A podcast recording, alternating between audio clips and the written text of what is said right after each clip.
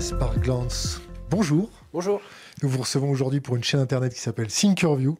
Nous sommes en direct. Est-ce que vous, vous pouvez vous présenter succinctement? Euh, je m'appelle Gaspard Glantz, je suis né à Strasbourg en 1987. Euh, donc j'ai été conçu quand les liquidateurs de Tchernobyl étaient sur le toit du réacteur. Euh, j'y ai grandi, j'y ai fait ma scolarité dans l'école publique jusqu'à 18 ans. À la suite de quoi je suis parti à Rennes faire mes études universitaires. Je les ai terminées à Strasbourg et j'ai lancé Taranis euh, en société avec euh, des potes à moi à Rennes en 2011. On s'est rapidement rendu compte qu'une SARL en France c'est un peu compliqué, du coup on a changé de technique et euh, bah, on est toujours là aujourd'hui, même si c'est plus la même équipe que celle qui était là au départ. Et voilà. Entre temps, j'ai fait pas mal de reportages, euh, beaucoup en France, quelques-uns en Europe, euh, en Allemagne, euh, sur la trace des réfugiés quand il y avait la crise en 2015, donc pas mal en Europe de l'Est. Et voilà. Pourquoi avoir choisi cette profession? Euh, mon père enfin, était photographe parce qu'il a changé de métier entre temps, donc j'ai un peu grandi dans un studio photo euh, argentique à l'époque. Et euh, il faisait pas de l'actualité, mais euh, du coup la photo c'était un peu un truc euh, qui était déjà chez moi à la base. Et euh, j'ai un peu, je me suis un peu rapproché du milieu politique quand j'étais euh, au collège et, au lycée d'abord, et ensuite à l'université, euh, en étant impliqué à l'époque à l'Union nationale lycéenne, à l'époque du CPE euh, et de, de ces mouvements sociaux-là. Et euh, bah, c'est un peu fait de lien entre les deux quand je suis arrivé à l'université Rennes 2, c'est que euh, y avait ces AG monstrueuses avec euh, 6500 étudiants, euh, des grèves qui duraient un semestre entier, etc. Ah, enfin, on est à une époque où il n'y a pas encore Facebook, il n'y a pas encore Twitter, etc. Il n'y avait que YouTube. Et, euh, et du coup, il fallait un petit peu témoigner de, ce qui était décidé pour les autres étudiants qui venaient pas aux assemblées générales, ou même pour les autres qui regardaient ce qui se passait à Rennes, une ville qui était un peu une référence en France pour, pour les mouvements sociaux à l'époque. Et du coup, bah, j'ai commencé par filmer euh, les assemblées générales, faire un espèce de site euh, qui, qui rassemblait les décisions qui avaient été prises en assemblée générale à Rennes, euh, puisqu'on avait quand même trois par semaine. Je filmais les, votes parce qu'en fait, il y avait une, espèce de remise en question de la réalité, le, enfin le, comptage des votes, puisque c'était des votes à main levée sur euh, une foule immense. Donc de filmer d'un point élevé, ça permettait aux gens de constater que le, que le vote était correct. Donc ça a un peu commencé comme ça. Et puis forcément, à Rennes, il se passait beaucoup de choses. Et euh, donc là, on est avant les années 2010. Donc quand j'ai fini mes études et que je me suis demandé ce que je devais faire, j'ai un peu regardé ce que je savais faire de mieux. Et puis, ben, c'était le journalisme. Voilà. En gros. Vous, vous n'avez pas de carte de presse? Non, alors ça c'est pour une raison qui est euh, administrative. euh, et c'est fatigant, mais c'est la réalité de euh, la complexité de l'administration française, parce que ça fait techniquement et à 100% économiquement que 12 ans maintenant que je suis journaliste. Et euh, bah, c'est fatigant, mais c'est comme ça. Quoi. Alors je vais l'avoir bientôt. J'ai pas fini la... J'ai perdu une bataille, mais j'ai pas perdu la guerre. Je l'ai pas eu en tant que journaliste indépendant, euh, pour des raisons vraiment purement euh, juridiques, bizarres, enfin de, de clôture d'une SARL justement qui n'était pas correcte, qui n'était pas effectuée correctement par rapport au dossier, machin. Enfin, ça me fatigue. Voilà, mais c'est comme ça. Comment vous allez avoir cette carte de presse alors? Et ben du coup, euh, je vais travailler avec un statut, enfin je vais être payé avec un statut qui me permettra d'être reconnu comme journaliste au sens de la loi. Et donc normalement dans trois mois, je devrais enfin avoir cette carte. C'est quoi la loi pour être journaliste, pour avoir une carte de presse? Alors euh, franchement, je pense qu'il faut poser cette question à quelqu'un qui s'y connaît parce que euh, même en tant que journaliste, j'ai pas vraiment On est compris. obligé d'avoir une carte de presse pour être Alors journaliste? non, non. Justement, j'ai ramené les papiers que j'adore montrer à la police euh, quand ils m'embêtent avec ça. Mais euh, en gros, la dernière loi en question, journal de la République française, euh, c'est la loi 2019-290 du 10 avril 2019 visant à renforcer et à maintenir le maintien de l'ordre dans le public lors des manifestations. Et euh, ah non, ça c'est pour le, ça c'est pour l'histoire du masque à gaz, pardon. Euh, parce qu'il y en a, a d'autres. Non, la carte de presse n'est pas obligatoire pour être journaliste en France. Ça, c'est un article de l'AFP qui a été écrit euh, juste après ma garde à vue euh, d'avril 2019. Voilà, donc euh, vous pouvez le retrouver sur AFP Factuel. Non, la carte de presse n'est pas obligatoire pour être journaliste en France. Et c'est expliqué et illustré. quand, quand vous montrez ça aux forces de l'ordre, qu'est-ce qui se passe? Parce que les forces de l'ordre, Ah, ça dépend lesquelles. c'est-à-dire? Bah, ça dépend de leurs intentions. Si à un moment euh, ils savent pas et que bon, ils sont un peu perdus, t'arrives à un checkpoint, euh, ils se disent c'est qui ceux-là avec euh, leur gros sac et leur casque? Il y a moyen de peut-être leur expliquer s'ils sont de bonne humeur. Si dès que tu es arrivé au bout du boulevard, ils t'ont vu, ils se sont dit journaliste égale euh, islamo-gauchiste, tu passeras pas. Voilà. Tu peux leur montrer les papiers, ils s'en foutent. Euh, c'est pareil. Qu'est-ce qu'ils disent? Ah, Ça dépend, on a de tout. Euh, qu'est-ce qu'ils disent Quelles sont les excuses pour nous empêcher de passer ou... Qu'est-ce qu'ils disent À quel moment Au moment où on arrive à un checkpoint Donc pour eux, pas de carte de presse égale pas journaliste égale mitard, c'est ça? Alors là, il y a un truc qui est encore plus compliqué, c'est qu'il y a eu la... Le schéma de il y a eu la PPL sécurité globale qui est passée cet automne. Donc maintenant, il y a encore ce débat où maintenant ils croient vraiment que c'est bon, c'est passé, c'est voté, euh, t'as pas de carte de presse, tu, tu, peux pas. Et en plus, même ceux qui auraient une carte de presse ne pourraient pas filmer la police, ce qui est absolument pas vrai, puisque ce qui a été voté avec la PPL sécurité globale, c'est l'intention. Ça veut dire que euh, il, ça change absolument rien sur la manière de, filmer et d'avoir le droit de filmer la police sur l'espace public. Ce qui, est, ce qui change, c'est euh, ce qu'on fait avec. Euh, c'est l'intention. C'est l'intention. mais ça ne change absolument pas le fait qu'on a parfaitement le droit, toi, moi, journaliste ou pas, euh, de, filmer la, police sur l'espace public, y compris leur visage, y compris leur matricule. Enfin, ça, ça n'a pas changé en fait. Mais à cause de, tout le débat, de tous les passages de Darmanin à la télé, etc., bah, on est arrivé à une situation où maintenant la police croit qu'on euh, on a carrément plus le droit de les filmer. Donc euh, c'est extrêmement compliqué parce qu'il n'y a pas grand monde qui a, compris le, sens de, des lois qui définissent tout ça, et, et encore moins les agents de police. Nous, on a, on a décidé de, de te, si je peux me permettre, te faire, on a décidé de te faire venir mhm. parce qu'on trouve que tu fais un très bon boulot et, que, et que, tu, es, euh, tu as la capacité de nous procurer le don d'ubiquité, de se déplacer euh, d'un coup, comme ça, un claquement de doigts, d'être nos yeux et nos oreilles. Et, on, t'a vu te faire massacrer euh, pendant certaines manifestations. Et on voudrait que tu nous décrives comment ça se passe, l'ambiance, quels sont les dispositifs de sécurité, la prise de température sur place? Ça, c'est une montée en puissance, c'est un dispositif qui crée ça, toutes ces violences, quand on a vu des gens se faire balafrer, se faire arracher des joues, se faire arracher des yeux, se faire arracher des mains? Qu'est-ce qui crée ça? C'est une mauvaise communication entre les forces de l'ordre, les manifestants? C'est l'agressivité des manifestants? C'est quoi? Ça a changé. Euh, justement, on dit j'ai pas encore la carte de presse. Quand j'ai commencé à travailler, c'était euh, même pas, c'était encore Jacques Chirac qui était président. Donc euh, j'ai vu passer Sarko, j'ai vu passer Hollande, Valls aussi, Castaner, même si c'était pas président. Mais ça a beaucoup changé. ça paraît paradoxal aujourd'hui, mais c'était plus calme sous Sarko. Mais tout a changé en fait. Ça veut dire que tu regardes des vidéos de, manifestations en 2007, notamment même le soir de son élection, il y en avait déjà, ça a même duré deux jours les manifestants ne sont pas masqués, ils ne sont pas habillés en noir, euh, ils ont leur habit de tous les jours, ils ont leur sac d'école, euh, ils sont reconnaissables à 500 km.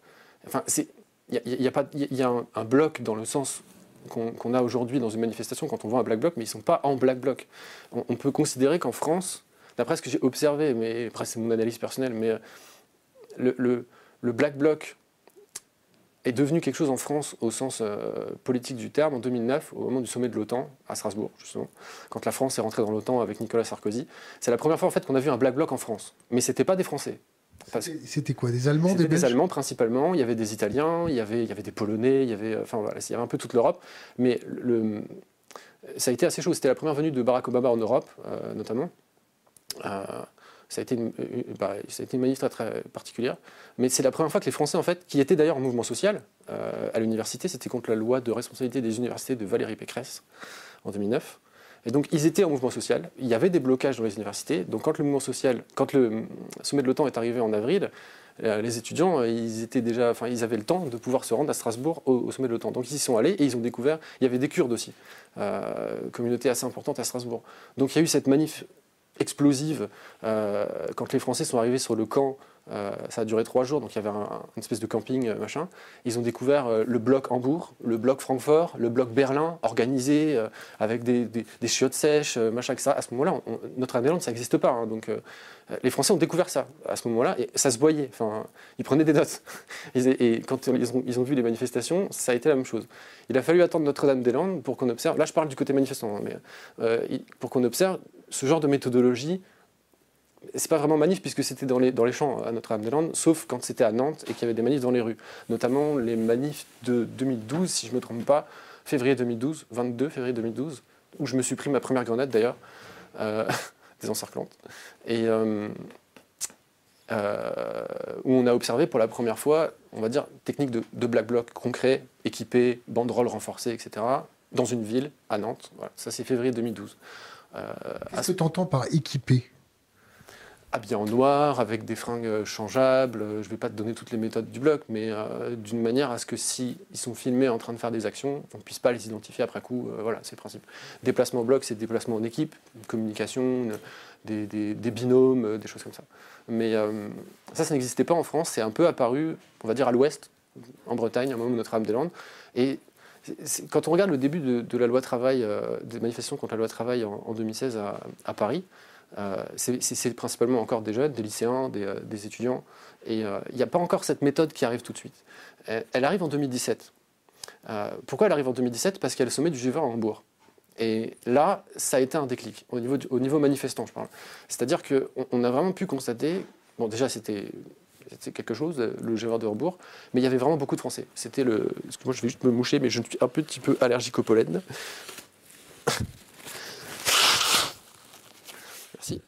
Et donc à Hambourg, euh, les manifestants français qui euh, devaient représenter le premier contingent étranger, euh, parce que également ils étaient en mouvement social. En 2017, je ne sais plus ce que c'était, mais c'était avant l'élection. Non, c'était en juillet, donc c'était juste après l'élection de, Macron. il devait y avoir entre entre 400 et 500, peut-être plus de, Français dans la manif. Donc premier contingent étranger. Et là, le, bloc euh, allemand était très impressionnant, très, très euh, organisé. Et surtout, la police allemande ne se comporte absolument pas comme la police française. Euh, déjà, ils ne sont pas armés de la même manière, ils ne sont pas équipés de la même manière, ils ne se déplacent pas de la même manière, ils n'arrêtent ils pas les gens de la même manière pour les mêmes raisons. en général, ils lui mettent une grosse claque sur le moment, puis ils le laissent traîner, et puis voilà, c'est réglé. Quoi. Mais la manière dont la police a géré la manifestation du G20 de Hambourg a beaucoup appris euh, aux manifestants français qui étaient les plus impliqués, on va dire, euh, dans, les manifs. Quand ils sont rentrés à Paris, euh, ça s'est senti immédiatement. que le, G20 de Hambourg avait laissé des traces dans l'organisation. Après, comme c'est des gens qui étaient de tout le pays, ça s'est probablement aussi senti à Lille, à Rennes, à Nantes, dans les villes qui sont à Toulouse, dans les villes qui sont classiquement, sociologiquement plus, actives. Au niveau de la police, ce qui a changé, bah, bon, déjà Nicolas Sarkozy, il a il a donné une espèce de confiance dans, la violence et, euh, on va dire, le, je ne sais pas comment le définir, mais euh, l'impunité de la police. Euh, moi, je suis allé à l'IGPN de nombreuses fois. j'ai jamais eu de procès, quoi. IGPN qui veut dire? Hein? IGPN qui veut dire? Qui me? Qui veut dire IGPN L'abréviation, ça veut dire? Inspection générale de la police nationale, voilà. Mais enfin, j'y suis allé là encore. Bah, on parlait de la grenade du 5 décembre 2019. j'ai quatre plots là, trois plots dans le téléphone, un ici, deux dans là, dans ma fin. Je me suis pris les trois quarts de la grenade, elle a explosé à mes pieds. Et 17 euh, euh, jours d'ITT par un médecin légiste, euh, pas par mon médecin ou quoi que ce soit, machin, que ça, donc machin, la plainte, etc. Je suis allé voir le GPN un mois après. Ils ont identifié le tireur en trois jours parce que tout simplement celui-ci, il avait frimé quand il est revenu à la caserne. Ouais, j'ai shooté Glance. ça, c'était un mois après le shoot. On est donc en janvier 2020. Aujourd'hui, on est en mai 2021, j'ai aucune nouvelle de ça. Euh, et c'est juste une fois où je suis allé à l'IGPN. Euh, il y en a eu euh, cinq ou six en six ans. Donc à un moment, moi je passe en procès. Revenons, avant, avant, revenons, revenons sur l'évolution de, la violence. Oui, sur l'évolution de la police. Donc elle a, eu d'abord une forme d'impunité, elle a senti une forme d'impunité, ce qui a fait qu'elle est, est, devenue plus, plus offensive dans, dans sa manière d'agir. Ensuite, c'est pas, pas, les manifestants qui devenaient aussi plus offensifs? Il y a, y a, pas eu. Est-ce que c'est les manifestants qui ont changé d'abord?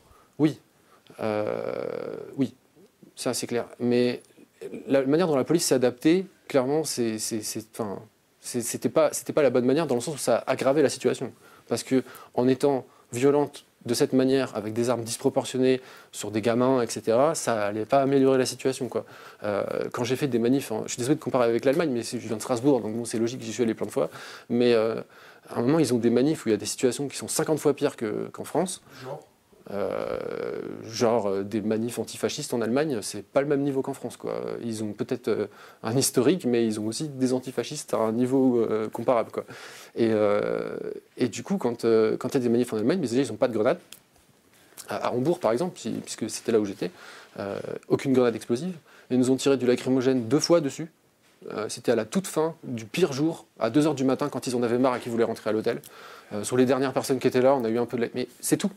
Autant ils nous ont arrosé avec je sais pas combien de, canons à eau, euh, machin. Quand ils y vont à la matraque, ils y vont, ils poussent les gens, etc. Mais, mais c'est physique. C'est, la, et surtout, ça, c'est la grosse différence entre la police allemande et la police française. Et c'est un des problèmes qui se sent aujourd'hui avec l'allemand, c'est que la police française nasse les gens. Elle les enferme des heures ce qui va pas calmer une situation qui est éruptive. Quoi. Les Allemands lâchent toujours une passe de, sortie. Il y a toujours une rue où on peut s'en aller. Il y a toujours un trou où on peut partir. Et sans, comme en France, être fouillé, contrôlé, où on a une amende de 135 euros pour être sorti, euh, machin, une amende de 135 euros pour un rassemblement qui était interdit, etc. En Allemagne, si tu peux partir, tu, peux y aller. Voilà, tu veux partir, tu peux t'en aller. Et, euh, cette espèce de désescalade constante, bah, ça marche, en fait. Et du coup, quand on observe je compare avec la France, puisqu'on essaie d'avoir un élément de comparaison. Euh, en France, INAS, euh, après avoir balancé des grenades, avoir gazé tout le monde, donc les gens ils, ont les yeux explosés, ils ont la gorge défoncée, euh, ils, savent qu'ils vont prendre des amendes, ils savent pas combien de temps ils vont rester enfermés, le couvre-feu arrive, machin. Enfin, cette espèce de tension qui monte va, va frustrer les gens. Alors s'ils s'énervent pas tout de suite, ils s'énerveront la prochaine fois, à la manif suivante. Mais c'est pas du tout une stratégie de la désescalade. Et, et du coup, la, police euh, a d'abord laissé tomber cette stratégie de désescalade, euh, offensif, etc. Ensuite, il y a eu Notre-Dame-des-Landes. Alors ça, c'est compliqué à comparer avec le reste parce que c'était la gendarmerie. À Notre-Dame-des-Landes, il n'y avait pas de policiers. Et euh, c'est pas un mystère, mais les gendarmes et la police, c'est pas la même chose. Quoi. c'est, je vais pas jeter des fleurs sur la gendarmerie, il faut des conneries aussi. Hein. mais concrètement, c'est clairement pas la même chose. Enfin, c'est pas pareil. Je vais juste donner un exemple pour illustrer, mais quand on a, comme la dernière fois, la samedi, la manif pro-palestinienne à Barbès, si on a des checkpoints avec des CRS, des checkpoints avec la compagnie de sécurité et d'intervention et des checkpoints avec les gendarmes, on va choisir les gendarmes quoi, pour passer parce qu'eux au moins on peut leur parler, leur montrer la loi et, voilà, c'est pas euh, journaliste, t'as la carte de presse, donc dégage. Enfin, c'est voilà. En termes de violence, euh, euh, de voir tout ça, toi sur le terrain, au cœur, au cœur de, cette révolte, de voir ce sang, est-ce que ça a laissé des séquelles en toi? Alors moi, ça m'est pas arrivé, mais c'est arrivé à un membre de mon équipe. Euh, alors c'était pas vraiment le, le sang et tout. Faut savoir quand on est en manif, enfin même sur des événements, euh, on a beaucoup d'adrénaline, donc c'est pas, euh, pas le, sur le moment, c'est pas là que tu vas ressentir euh, des Si tu prends une grenade, oui, tu vas le sentir passer, mais si tu vois quelque chose de traumatisant possiblement, enfin moi en tout cas, c'est pas sur le moment que ça va sortir sur le moment, tu es concentré, euh, tu, potentiellement tu vas te faire tirer dessus aussi, donc ça peut t'arriver, tu, penses plutôt merde, ça aurait pu être moi. Et, euh, mais il n'y a pas de. Euh, au contraire, on essaye de bien cadrer, de ne pas avoir le visage de la personne s'il est dessus, d'avoir de, la blessure, enfin je sais pas, ça va très vite tout ça en plus, donc il y a plein de gens autour, donc on, reste concentré sur notre travail, mais on ne pense pas à ça. Ce qui a traumatisé un de mes collègues et, ce qui potentiellement, je pense, m'a mis un coup aussi, c'est les camps de réfugiés, beaucoup plus. Euh, ça, ça n'a rien à voir. Euh, en termes de, alors, je ne sais pas si ça dépend des gens. Peut-être qu'il y en a qui sont plus traumatisés par les manifs que, que par la, misère ou, la souffrance. Mais euh, Calais, la jungle de Calais, je ne pense pas que quelqu'un qui, un journaliste ou même un humanitaire ou un Français en fait, qui soit peut-être même un flic, hein, qui soit rentré dans, la jungle et qui l'ait visité, qui ait parlé à des gens, en sorte indemne. Quoi. Genre, euh, j'ai pas fait de guerre dans ma vie. Je, ne suis pas allé en Syrie, je suis pas allé en Irak, j'ai pas fait de terrain de guerre, je suis pas allé en Afghanistan. Je suis pas un journaliste de guerre, mais euh, ce que, étant donné que la plupart des réfugiés qui étaient dans la jungle de Calais venaient de pays en guerre et que la situation était vraiment dégueulasse, je vais pas la résumer, je pense que ça a déjà été fait. mais ça ressemblait à euh, quoi? Ça donnait une ambiance où on avait un peu l'impression d'y être, quoi. je me suis retrouvé un moment avec Louis Viter, qui, le photographe, qui rentrait justement de Syrie avec ses photos. On était on était parmi les seuls journalistes qui rentraient la nuit dans la jungle. On était dans une espèce de, espèce de taverne qui était construite en palette euh, avec des migrants euh, syriens qui avaient fui la Syrie, puisque justement c'était la guerre. Euh, et, Louis a sorti ses photos et c'était incroyable parce qu'en fait les, mecs, enfin c'était 15 km à côté de chez eux en fait. Et donc ils disaient ah c'est ce village, cette route, je l'ai déjà pris pour machin, etc. Et il y avait trois mecs au bout de la table qui regardaient leurs chaussures et qui parlaient pas, etc. Et comme tu es dans un camp de réfugiés, il est 2h du matin, tu as 5000 euros de matos sur toi, on, les connaissait les mecs, on leur faisait confiance, mais tu toujours sur tes gardes. Il n'y a, pas de loi dans cet endroit. Quoi. Et, euh, et on se disait, bon là, c'est bizarre. Tout le monde est armé, tout le monde a un couteau là-dedans, enfin, ça peut partir en couille assez vite, etc. Euh, pour avoir traîné dans la rue de la Soif à Rennes, au, moins, ils sont pas bourrés, donc euh, c'est moins dangereux. Mais ouais, donc les mecs qui étaient au bout de la table, en fait, c'était des gars du régime syrien. Et euh, quand euh, on comprenait pas l'arabe, donc on savait pas ce qui se disait. On parlait anglais avec les réfugiés, mais ils étaient très contents de voir les photos. Ils parlaient de tout ça, mais en fait, les gars au bout, euh, ils avaient fui le même coin, mais ils n'étaient pas du même camp, quoi. Et donc on discutait avec des rebelles, en fait. En fait, la guerre, on était à, à 15 000 km d'elle, mais elle était à table avec nous, quoi. Et c'est, ça, c'est fait partie des, moments cool qu'on, a, qu'on a vécu. Mais avec Louis, notamment, on est parti euh, en 2015, au moment de la crise des réfugiés, euh, bah, quand euh, il y a des milliers de réfugiés qui, arrivaient de Grèce et qui remontaient en Europe, on est parti avec la voiture de sa mamie, une vieille 306 toute pourrave. On a roulé jusqu'au milieu de la Serbie à peu près, en deux jours, jusqu'à ce qu'on ait peur qu'elle explose. Et bah, on a grippé un peu la colonne de réfugiés, puis on l'a remonté jusqu'en France. Donc on a fait les frontières, en fait, la frontière entre la Serbie et la Hongrie la frontière entre euh, l'Hongrie et l'Autriche, euh, la frontière entre l'Autriche et l'Allemagne. Et, euh, je, te, recentre un peu. Revenons sur nos violences policières en manif. Oui, pardon. Non mais t'inquiète, on aura le temps de revenir. c'est juste que oui, je revenais. C'était sur la jungle de Calais en fait. Toi, t'as le cerveau qui tourne très très vite tout le temps, non?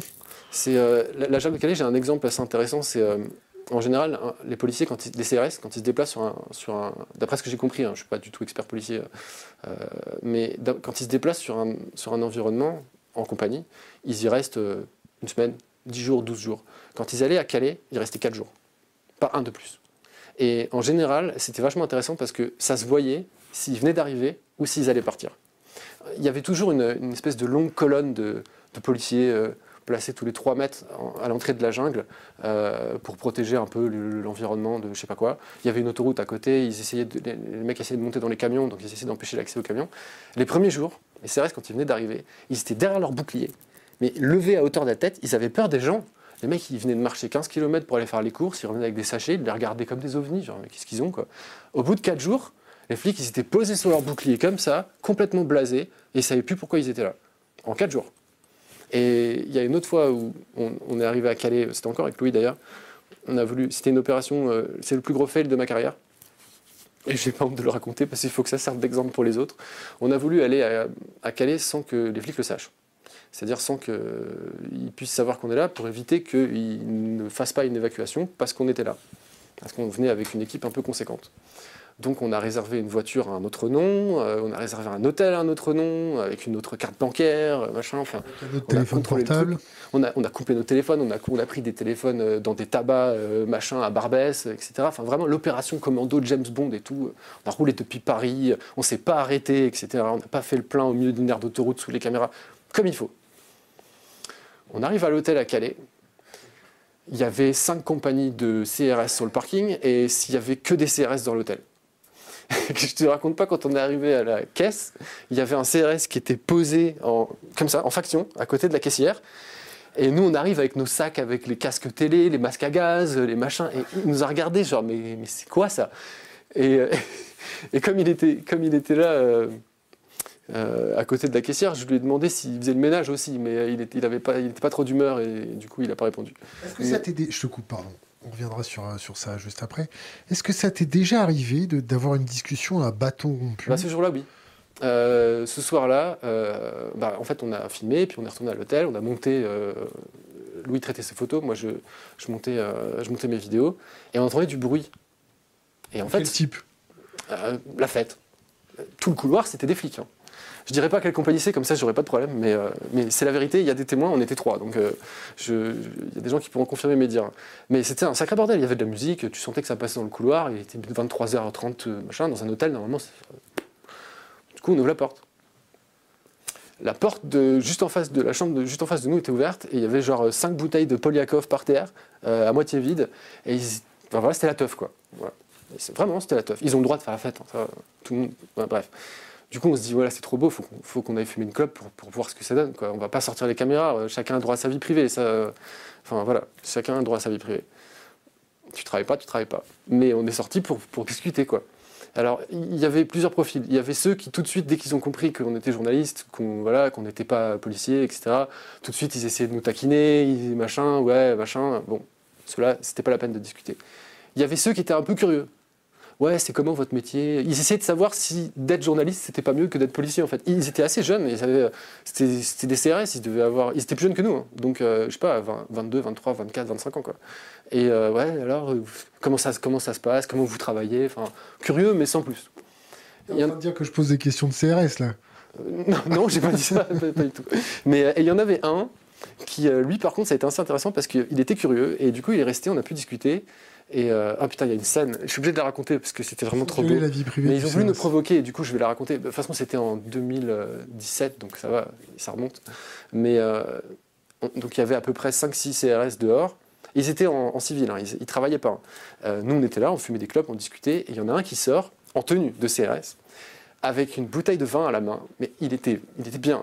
Et euh, il prend la camionnette de CRS et il le fait en nous regardant, en sachant pertinemment qui on est, parce qu'avant il avait discuté avec nous, et en disant c'est quoi, allez les gars, on va en discothèque, vous montez avec moi. Il boit un gros coup, il prend le volant, et, hein, il prend la camionnette et il part, etc.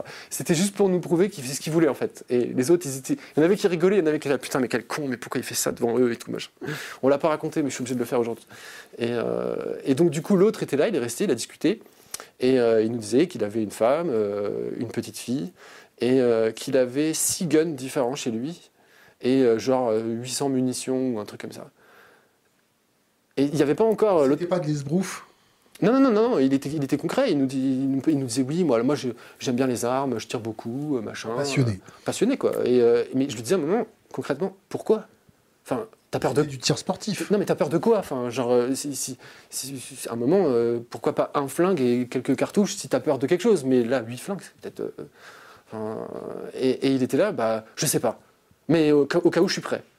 Et ça m'a marqué comme, comme, comme, réponse en fait. Il savait il, il, était concret, il était sincère. Il était, je sais pas, mais au cas où, si quelqu'un rentre chez moi, je suis prêt.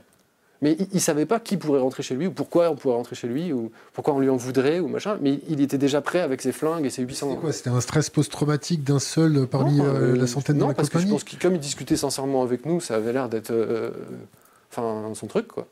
Mais euh, il n'en avait pas honte, au contraire, il l'assumait. Mais, mais c'était un moment vraiment sociologiquement méga intéressant de pouvoir se retrouver à l'hôtel avec une compagnie de CRS qui ne travaillait pas, à Calais en plus à ce moment-là. Est-ce qu'ils t'ont fait part des, séquelles de voir cette misère? Est-ce qu'ils t'ont fait part de. Ils s'en foutaient complètement. Ça, par contre, quand on a parlé des migrants, on fait ouais, ça, on n'a pas envie d'en parler. Euh, de toute façon, euh, nous. C'est un euh, mécanisme de défense comme un autre. Peut-être, mais de façon, enfin, franchement, concrètement, n'importe quelle personne normalement constituée. Après, il y a les gens d'extrême droite, hein, mais qui va dans. C'est gratuit, ça. Non, mais bon, qui va dans un camp de réfugiés en France, parce qu'on est les pires d'Europe. Hein. Euh, on ne vaut pas mieux que la Hongrie, je tiens à le dire, et j'y étais pour le voir. Quoi. Euh, qui va dans un camp de réfugiés, quelqu'un de normalement constitué, il ressort pas indemne. Ou alors il a un problème. Enfin, donc j'en parle, j'ai pas fini, mais il y avait un membre de mon équipe, il a mis un an et demi à se remettre d'un reportage de trois jours à Calais, quoi. Euh, il ne pouvait pas dormir, enfin un vrai syndrome de stress post-traumatique, quoi. Et, je le salue, bon courage à toi si ça revient encore, quoi. Et je comprends pourquoi. je pourrais même pas te raconter ce qu'on a vu pour qu'il ait un syndrome de stress post-traumatique parce que ta vidéo, elle serait flashée sur YouTube. C'est ça, euh, et ça continue, c'est tous les jours. Enfin, il y a quelque chose qui. Quand, j'étais petit, il y avait 100 gâtes. Quand tu, quand tu filmes tout ça, les, interventions de CRS, quand ils déchirent les tentes, quand ils arrachent les gars et ainsi de suite, toi, ça te fait quoi? Toi, tu es derrière ton objectif, tu mets de la distance J'ai été, euh, interdit de, par contrôle judiciaire d'aller à Calais euh, pendant un an et demi, donc j'ai pas été. Euh, Pourquoi? C'était à cause du l'histoire de Toki Walkie.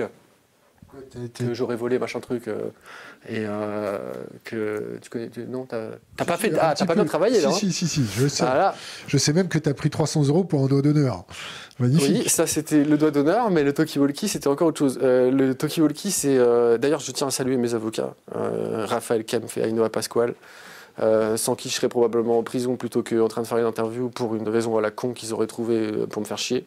Mais le talkie-walkie c'était une sacrée histoire quand même. on est au moment d'une semi-évacuation de la jungle de Calais. la police recule face à une charge de migrants qui ont 14 ans qui leur balancent des petits cailloux sur eux. Enfin, voilà. Et dans la panique, il y, a un, flic qui perd un, un talkie-walkie qui se trouve être un talkie-walkie. De... Enfin, c'était la dernière, dernière innovation, c'était un tétrapole. Chiffré. écran couleur. Euh, c'est l'iPhone des talkie-walkie de, machin. Et euh, on, s'en est pas du tout rendu compte tout de suite. Il tombait dans un espèce de buisson. C'est juste qu'il pleuvait, c'était un temps de merde. Ça fait 6 heures qu'on se faisait gazer. Genre, on en avait autre chose à foutre que s'occuper de ça, quoi. Et en fait, c'est juste que comme le, volume était à fond, on entendait un buisson qui parlait au milieu du bordel. Ça faisait 6 heures qu'on se faisait gazer sous la pluie. Tout à coup, on a un buisson qui donne des ordres. On dit, c'est quoi, il se passe quoi? Et en fait, on est allé voir, et c'est là qu'on voit le Toki. Et en fait, pour le prendre en photo, je l'ai pris en main. Grave erreur. Euh, voilà, j'ai été accusé d'avoir volé le Toki. Voilà. Euh, le Toki, il a fini dans les mains des réfugiés qui se sont amusés à gueuler à la Wakbar dedans pour faire chier les flics, et c'était extrêmement drôle. Et parce qu'ils étaient, voilà, c'était pas, c'était pas du tout religieux, c'était juste pour les faire chier. Et euh, voilà.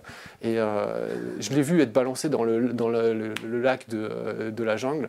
Et, mais du coup, donc, quand je suis retourné à Calais pour l'évacuation, un mois après, dès qu'ils m'ont vu, ils m'ont arrêté. j'ai fait 48 heures de garde à vue à Calais. Euh, génial le commissaire de Calais. Hein. Franchement, j'ai visité des châteaux forts, ils sont plus modernes. Et euh, ensuite, euh, j'ai été interdit par contrôle judiciaire d'aller à Calais pendant un an et demi. J'ai eu mon procès un an après et j'ai eu 500 euros d'amende pour vol de Tokyo Walkie de la police. Voilà. Mais franchement, avec tout ce que j'ai pris, j'aurais préféré le garder. Hein. revenons, revenons, sur le, la violence dans les deux camps. La violence de Dans les deux camps. Mhm en manif, euh, euh, comment toi, en tant que journaliste, tu perçois la violence des manifestants? Est-ce que tu peux préciser ta question? Quand tu vois, je, vais, la faire d'une façon détournée. Quand tu entends les flics dire là, on a pris des cocktails chimiques sur la gueule, à la soude caustique, on a pris des pavés, il y en a un qui a pris 25 euh, jours d'ITT, il y en a un qui est handicapé, et ainsi de suite tu comprends, tu comprends pas, t'en discutes avec eux, t'en discutes pas. Toi, quand tu vois des manifestants en face, tu gardes tes distances, tu dis rien, tu les vois, tu dis tiens, ça, change, ils prennent d'autres dispositions. Bah, mon rôle fondamentalement en tant que journaliste, c'est de ne pas prendre parti. Donc euh, à un moment, euh, euh, logiquement, euh, je vois un flic se prendre un cocktail Molotov avec la même peine que je vois un manifestant se prendre un flashball dans la gueule. Enfin, il n'y a pas de différence en fait. Euh, je suis allé couvrir la manif pro-Palestine samedi. Comment ça s'est passé? Bah, C'était une overdose policière. Il y avait un km 4 de police dans ce sens-là, un km 4 dans l'autre. je ne sais même pas comment ils ont réussi à manifester. mais, mais en gros, voilà, enfin, ta religion, tes choix sexuels, ta vie privée, c'est pas mon problème. Et je, m'en fous. Enfin, si demain on m'apporte la photo de Jean-Marie Le Pen euh, ou, sa fille euh, en, train de, en pleine partouze où on peut les identifier, ou, voilà, je le publierai jamais. Ils font ce qu'ils veulent. Euh, c'est leur problème. C'est pas à moi de faire ça. Je suis pas Paris Match, je suis pas, je suis pas C8, je suis pas voilà. mon boulot c'est de filmer ce qui se passe. Si à un moment les gens ils font les cons, dans les deux camps, c'est à eux de l'assumer. Après, évidemment, ça, ça a été un grand débat, mais c'est pas mon boulot de mettre des manifestants en prison. C'est pas mon boulot de faire le travail de la police. Euh, Pourquoi tu dis ça? Hein? Pourquoi tu dis ça? Parce que ça a été un grand débat euh, avant qu'apparaissent les lives d'ailleurs, enfin que se multiplient les lives sur les, gens qui faisaient des vidéos en manif parce que bah, il y a pas mal d'enquêtes judiciaires où la police s'est servie euh, dans les images de, journalistes. Aujourd'hui, le débat s'est un peu calmé parce que clairement, les gens qui font des images en live, bah, ils n'ont aucun contrôle dessus, ils sont tout de suite captés par les serveurs de la police. Donc c'est beaucoup plus eux qui servent de, trucs. Je suis assez fier que mes images n'ont jamais été citées dans un dossier judiciaire euh, pour accuser qui que ce soit, etc. Parce que je m'en serais vraiment voulu. Mais euh, ça nécessite un certain travail. Ça veut dire qu'à un moment, quand tu rentres le soir et que tu fais le montage toute la nuit, une partie du travail, parmi lesquels enlever les doublons, euh, raccourcir les plans, etc. S'il y a un mec qui, a assez, enfin, qui, qui, balance un truc sur les flics à visage découvert, il est face à eux, il prend le risque face à eux, c'est son problème. Euh, mais qui se retourne et qu'on voit son visage, bah, mon travail c'est de couper avant qu'il se retourne, pour qu'on ne voit pas son visage, ou alors de ne pas mettre ce plan. Mais si c'est un... flic, est-ce que tu fais pareil? Hein?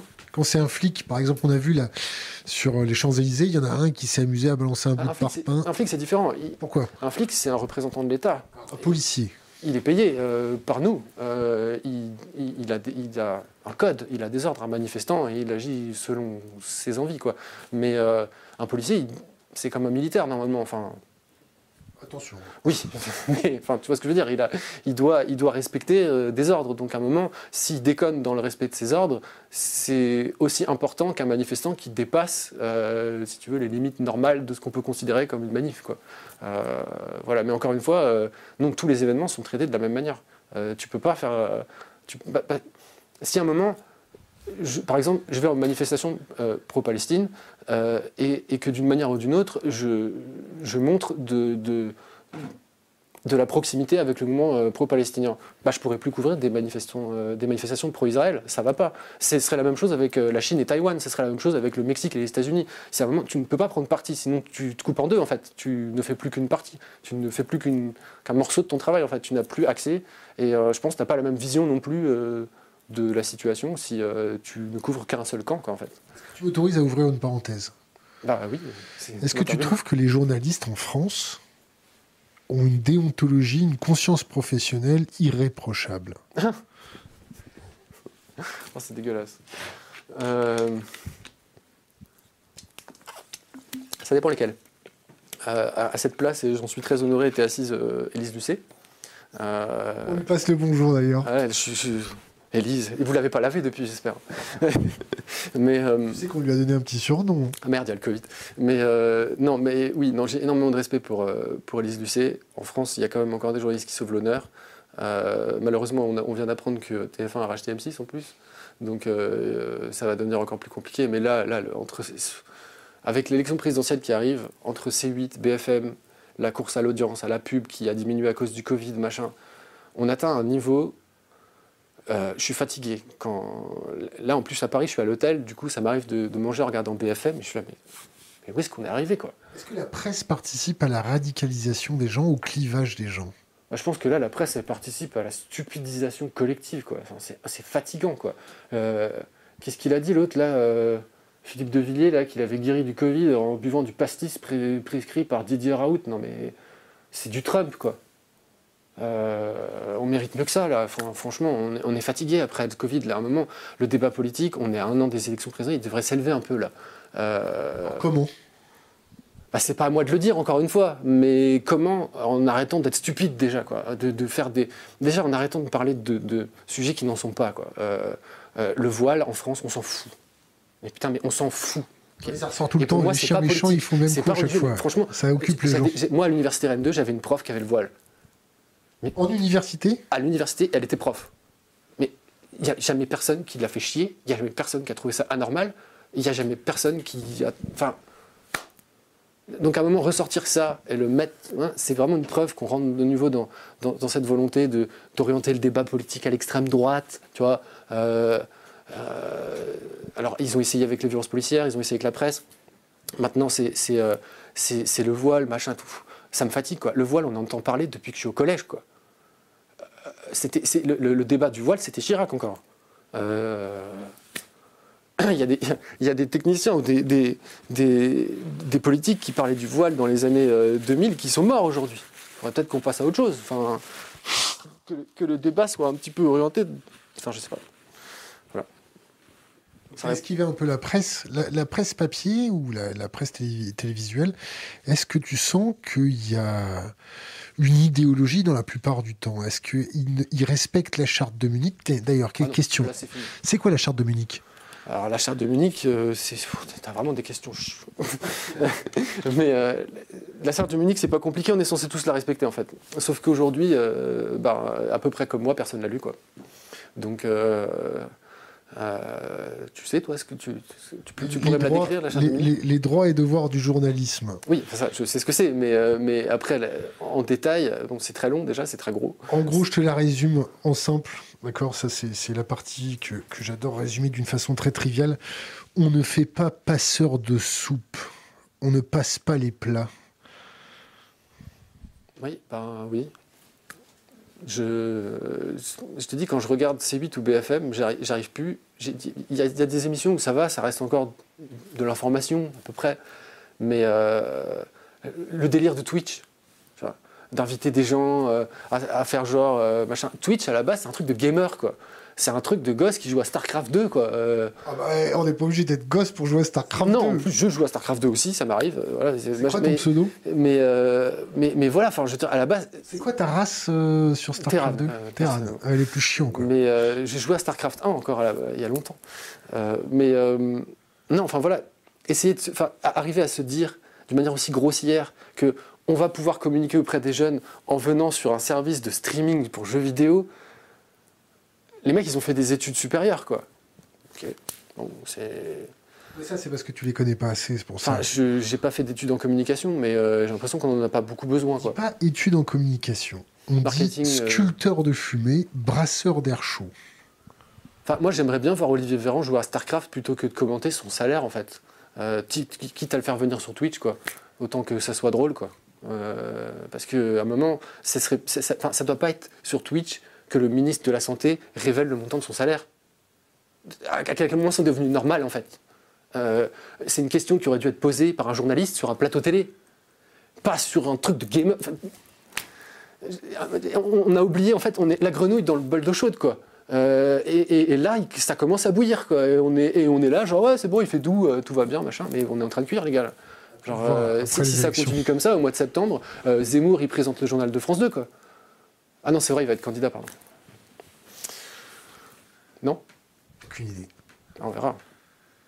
Donc revenons, revenons à la déontologie journalistique. Que- quel est pour toi le pire scandale que tu aies pu voir en termes de déontologie journalistique?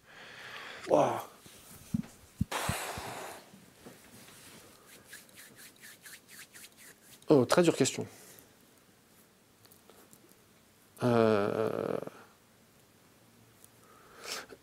C'est pas le pire, mais c'est le premier qui m'est venu à l'esprit. Alors, c'est celui que je vais te présenter, mais ça peut pas être le pire, etc. Mais Cazeneuve, qui était au, journal de France 2, on est en 2016, pendant la loi travail, l'histoire de hum, l'hôpital euh, Necker les vitres de l'hôpital Necker. Euh, J'étais juste à côté en fait euh, quand c'est arrivé. Donc il y a un manifestant qui a pété les vitres.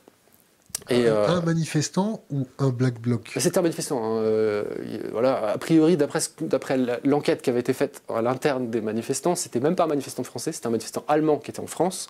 Et du coup non seulement, bah, déjà même hein, il n'aurait pas été parisien, il n'aurait pas su que c'était l'hôpital Necker. Enfin c'est pas les vitres euh, quand t'es en bas, c'est pas c'est pas marqué. C'était une assurance de banque. Voilà, ça il a dû se dire c'est une banque, voilà, et du coup il a pété des trucs, et euh, le soir, Cazeneuve, à 20h pile, la manif elle avait dû finir à 19h30, donc il avait bien préparé son truc, quoi.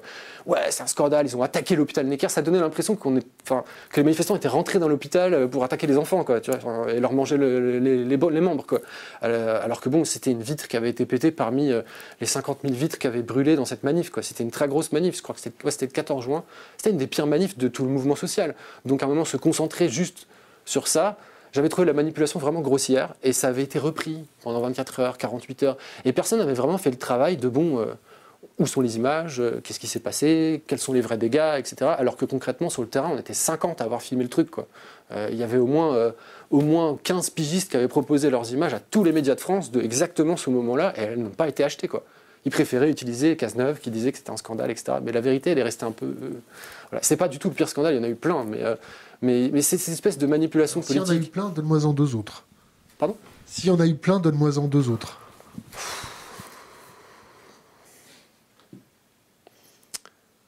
Non, c'est trop dur comme question, faisons une autre. Ah, non, non, non, non. C'est trop dur, c'est trop dur. Euh, J'essaie de penser récemment pour que ça puisse être en rapport avec Macron. Vas-y, je te sauve si tu veux.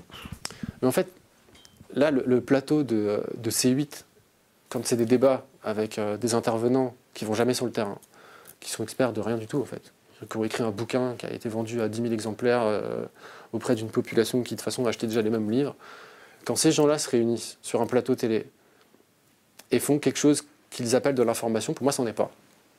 C'est quoi?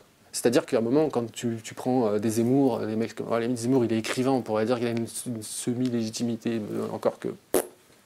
Mais euh, quand tu prends ces gens-là et que tu leur fais parler de l'actualité, c'est pas de l'information.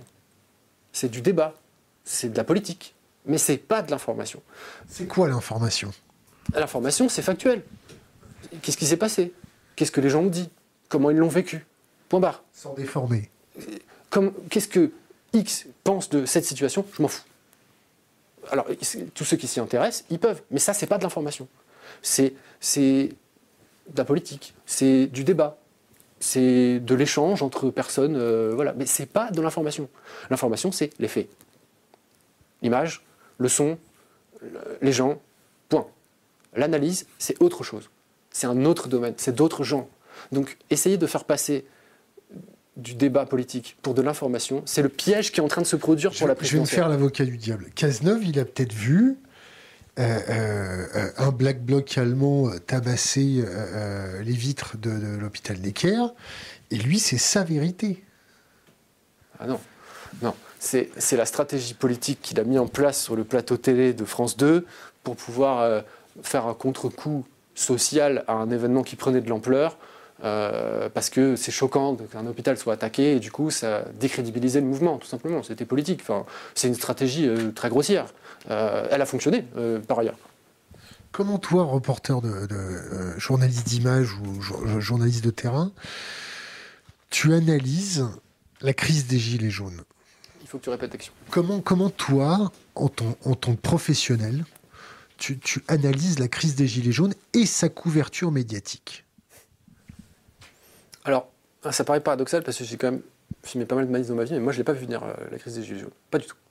Euh, il y a plein de gens qui, disent oui, moi, la crise des Gilets jaunes, ça fait 10 ans que. Non, personne n'a vu venir. C'est absolument. C'était imprévisible. Mais en même temps, quand ça a commencé, euh, on a compris que ça allait prendre une ampleur considérable. Parce que la largeur de, ce que ça a grippé socialement, euh, c'est rarement arrivé euh, dans la Ve République, un mouvement social vise aussi large. quand à un moment il y avait les premières manifs sur les Champs-Élysées, politiquement, il y avait tout le monde l'extrême droite, l'extrême gauche, les bayroutistes, les villiétistes, les macronistes qui n'étaient pas contents, euh, tout ce que tu veux. Enfin, il y avait tout le spectre politique dans la manif. Ça n'arrive jamais. À part pour peut-être un hommage euh, après des attentats ou euh, un truc comme ça, tu vois. Mais, mais politiquement, en général, une manif revendicative, c'est la droite ou la gauche. Ils sont rarement ensemble. C'est vraiment. Et donc, à un moment, c'était même assez bizarre parce qu'il y avait des, il y avait des manifestants connus et ouvertement d'extrême droite en tête de cortège complètement déchaînés parce qu'ils n'ont pas trop l'habitude de faire ce genre de manif. Et tu avais des mecs d'extrême gauche en bloc qui étaient derrière, qui étaient là, genre putain, mais attends, mais ces gars-là, mais euh, c'est pas, pas nos camarades, quoi. Et c'était super bizarre parce que justement, il y avait tellement de monde qui arrive en même temps qu'il y avait des ambiguïtés politiques. Des... Des... c'est pas nos camarades alors que c'était à peu près les mêmes luttes.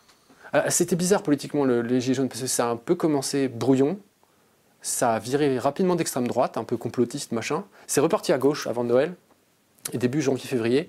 Puis quand ça a commencé... senti ça? Pardon? Comment t'as senti ça? Comment je l'ai senti, c'est-à-dire? Bah, pour, pour dire ah. que c'était un peu machin, puis oh, bah, tu, vois dans, tu le vois dans la méthodologie, tu le vois dans le public qui, qui va aux manifs, euh, socialement.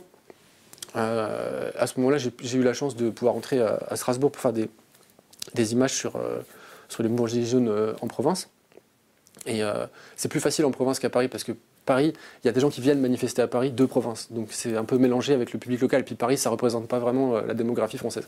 Euh, quand tu es en province, dans une grande ville de province, tu sais que ce qui se passe là, ça peut se reproduire ailleurs dans une autre ville de province. Ça a plus de probabilité de se produire. Et, euh, donc oui, à Strasbourg, j'ai rapidement pu reconnaître un peu plus facilement euh, qui était de droite, qui était de gauche, etc. Comment mais, on fait pour reconnaître les gens de droite et de gauche C'est la coupe de cheveux, c'est ah, les bah, chaussures, c'est quoi?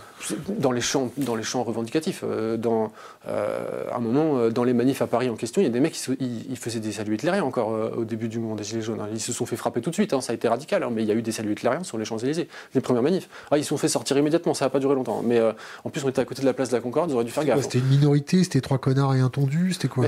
Je te dis, il y a, le mouvement des Gilets jaunes, il y avait une colère collectivement euh, ressenti, mais vraiment pas vu venir par qui que ce soit, même pas par les sociologues, qui est sorti d'un coup. Du coup, tout le monde est sorti dans la rue en même temps et s'est retrouvé un peu mélangé. Quoi. Et socialement, c'est vraiment, je pense qu'on mettra des années à comprendre euh, le mouvement des Gilets jaunes. C'est parti sur le prix de l'essence. Qu'est-ce qu'il y a de plus euh, rassembleur que le prix du pétrole dans la voiture quoi? À partir de là, effectivement, que ce soit des gens euh, de la classe moyenne, des gens, pauvres, ça concerne vraiment beaucoup de monde, le prix de l'essence.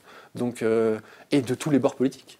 Euh, donc voilà, c'était un moment qui était très intéressant politiquement. Après, la manière dont il s'est terminé, parce qu'on peut dire qu'il est terminé, même s'il y en a qui pensent que c'est pas le cas, mais bon, c'est, ça a du mal un peu à s'arrêter. Après, le monde des Gilets jaunes a, permis l'émergence de, beaucoup de choses très intéressantes, notamment en, termes d'information, puisqu'il y en a plein maintenant qui font des lives avec leur téléphone. je ne suis pas très pro-live Déjà parce que c'est relativement moche.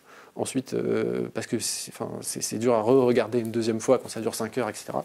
Et, euh, et puis, euh, bah oui, quand tu es en manif, ça peut mettre des gens en danger parce que tu n'as aucun contrôle sur tes images en fait. Si à un moment tu te rends compte que tu viens de filmer le visage d'un mec qui a balancé un cocktail de molotov sur un flic qui va rester 15 ans de prison, que tu aurais pu avoir cette image sans forcément cramer la gueule du mec, bah là c'est trop tard. Si tu es en direct, si tu es avec des disques durs cryptés en train de faire ton montage, machin. Bah, tu sais que potentiellement le mec, tu l'envoies pas en prison. Quoi. C'est quand même une bonne différence. Quoi. Tu chiffres euh, tes cartes mémoire, tu chiffres ah, Je ne vais pas te décrire mon protocole, mais il est très sérieux. Euh, tu chiffres avec quoi? euh, Je ne vais pas te décrire mon protocole, mais il est très sérieux. Je paye des nourrices pour cacher mes disques durs comme si j'étais un dealer. C'est-à-dire qu'il y a des gens que je connais, mais qui ne sont pas dans mes cercles extrêmement proches pour pas qu'on puisse les machins, mais que je rémunère pour cacher mes disques durs cryptés avec mes archives. Chiffrés. Chiffrés, oui, pardon. Euh, et, mais on en est là, quoi. Et, euh, pourquoi tu fais ça? Pourquoi je fais ça? Euh, Parce que j'ai pas envie d'avoir une perquise le matin. Et, je sais qu'ils le savent. Et que c'est probablement pour ça que j'en ai jamais eu. C'est-à-dire qu'ils peuvent venir. là, je dois avoir les images. tu serais perquisitionné? En perquisition pourquoi, pourquoi il viendrait chez toi à 6h du matin ah bah, J'ai eu un milliard de garde à vue pour rien. Euh, j'ai été explosé pour rien. Je, je peux m'attendre à tout. Euh, enfin, donc, euh, je n'ai pas envie d'avoir une perquisition. Hein, Est-ce que tu as déjà été approché par les services de renseignement pour faire la balance? Jamais. je pense qu'ils ont compris que c'était pas la peine. C'est en analysant mon attitude et mes fréquentations, peut-être qu'ils ont compris que c'était pas la peine d'essayer. Mais je connais des gens à qui c'est arrivé dans le milieu du journalisme ils ont essayé pas mal sur les jeunes photographes euh, qui commençaient et euh, c'est vraiment bâtard parce qu'ils les ont, ils tagués quand ils étaient encore en études. C'est-à-dire, ils étaient encore en train de, ils étaient encore étudiants, en train d'apprendre à faire de la photo. En même temps, ils étaient déjà en manif pour travailler, mais ils étaient encore étudiants. Et c'est là qu'ils sont allés les voir. Ils sont au début de carrière, tu vois. Ils n'ont pas encore de contact, machin. Les mecs leur on va te filer de la thune, un appareil, machin et tout. Et euh, alors heureusement, il y en a un d'ailleurs, euh, Maxime Régnier, qui euh, l'a raconté sur Twitter récemment et qui fait un travail sur le maintien de l'ordre aussi.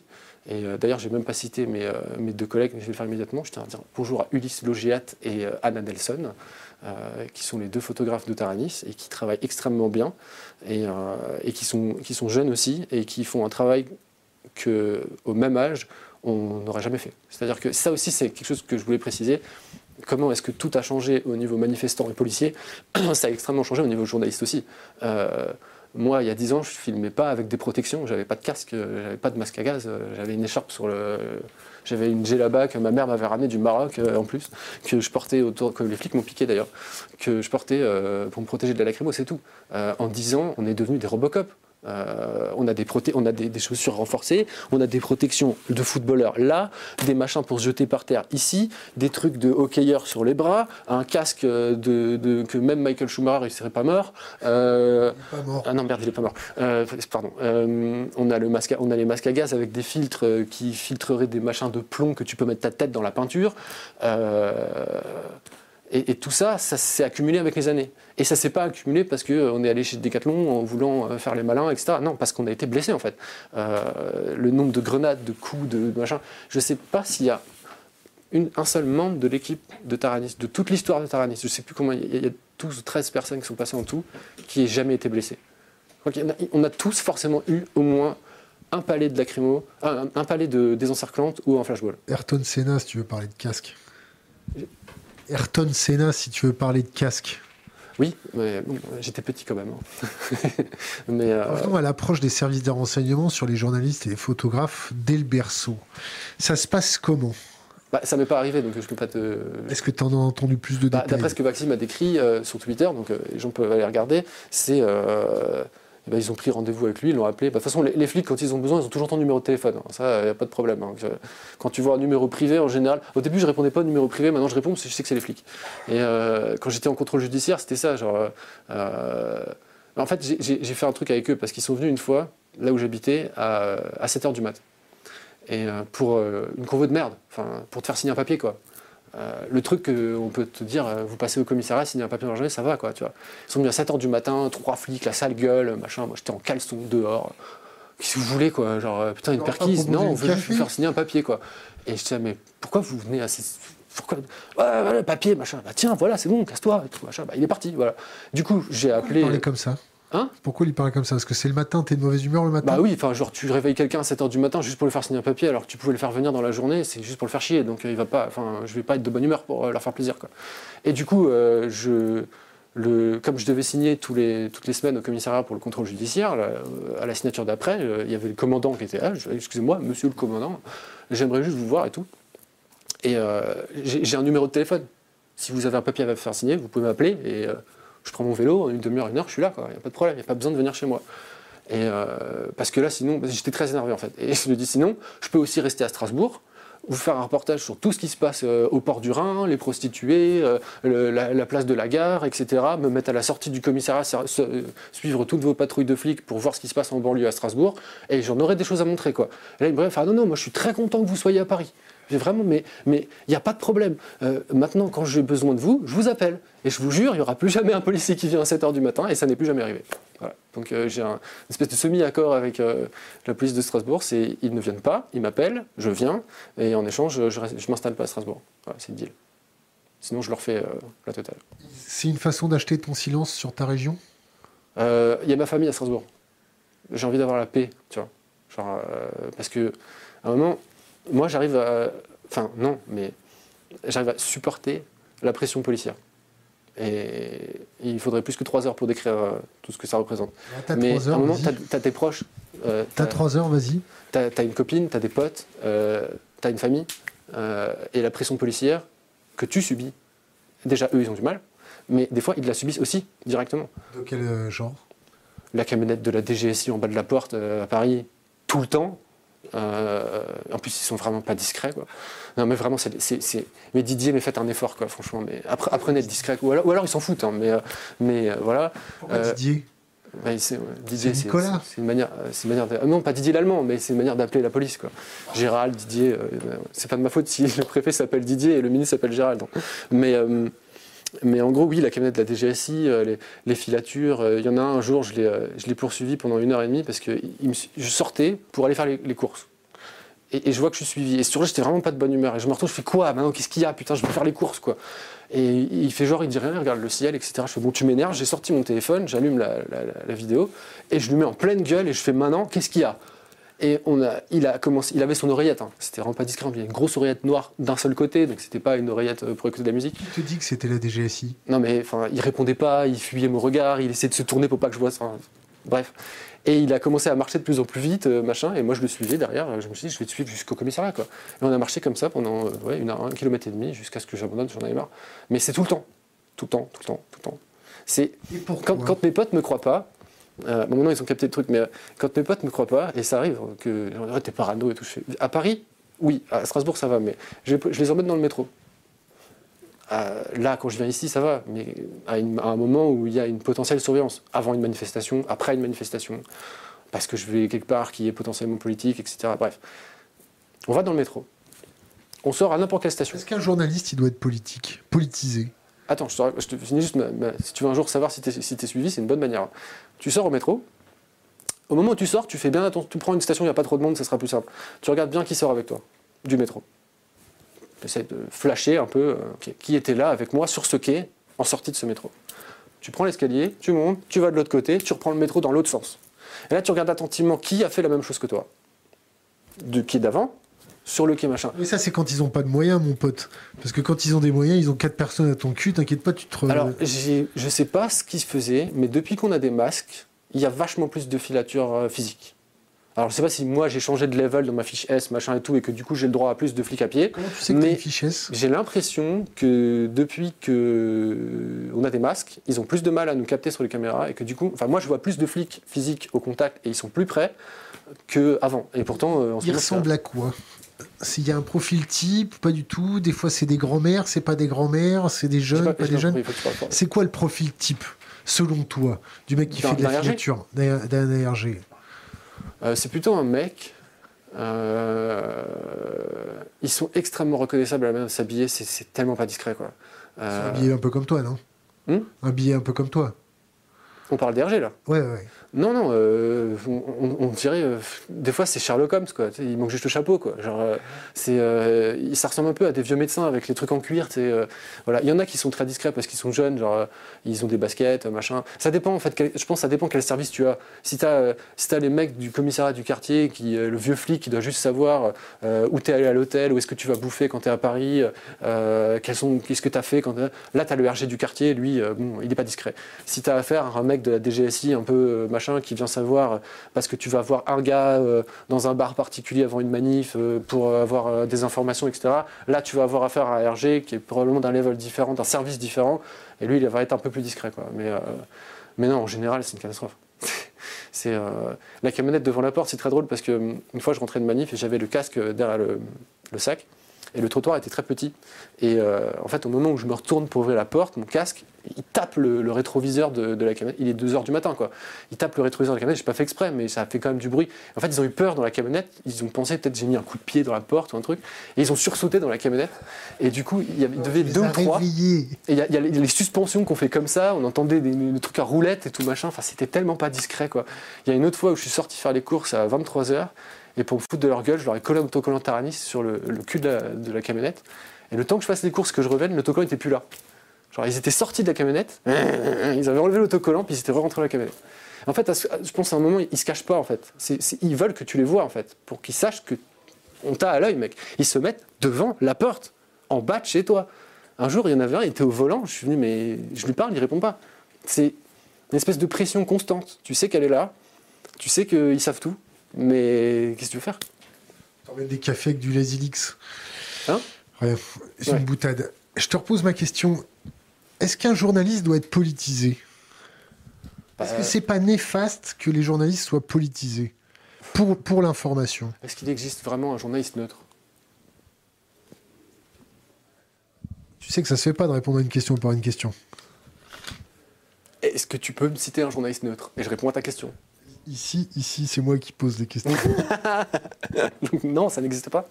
Donc, euh, les journalistes doivent travailler à être le plus neutre possible et à rapporter de l'effet dans, la plus, dans leur exactitude.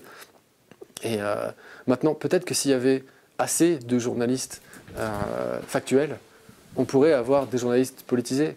Là, on a trop de journalistes politisés et pas assez de journalistes factuels, ça c'est clair.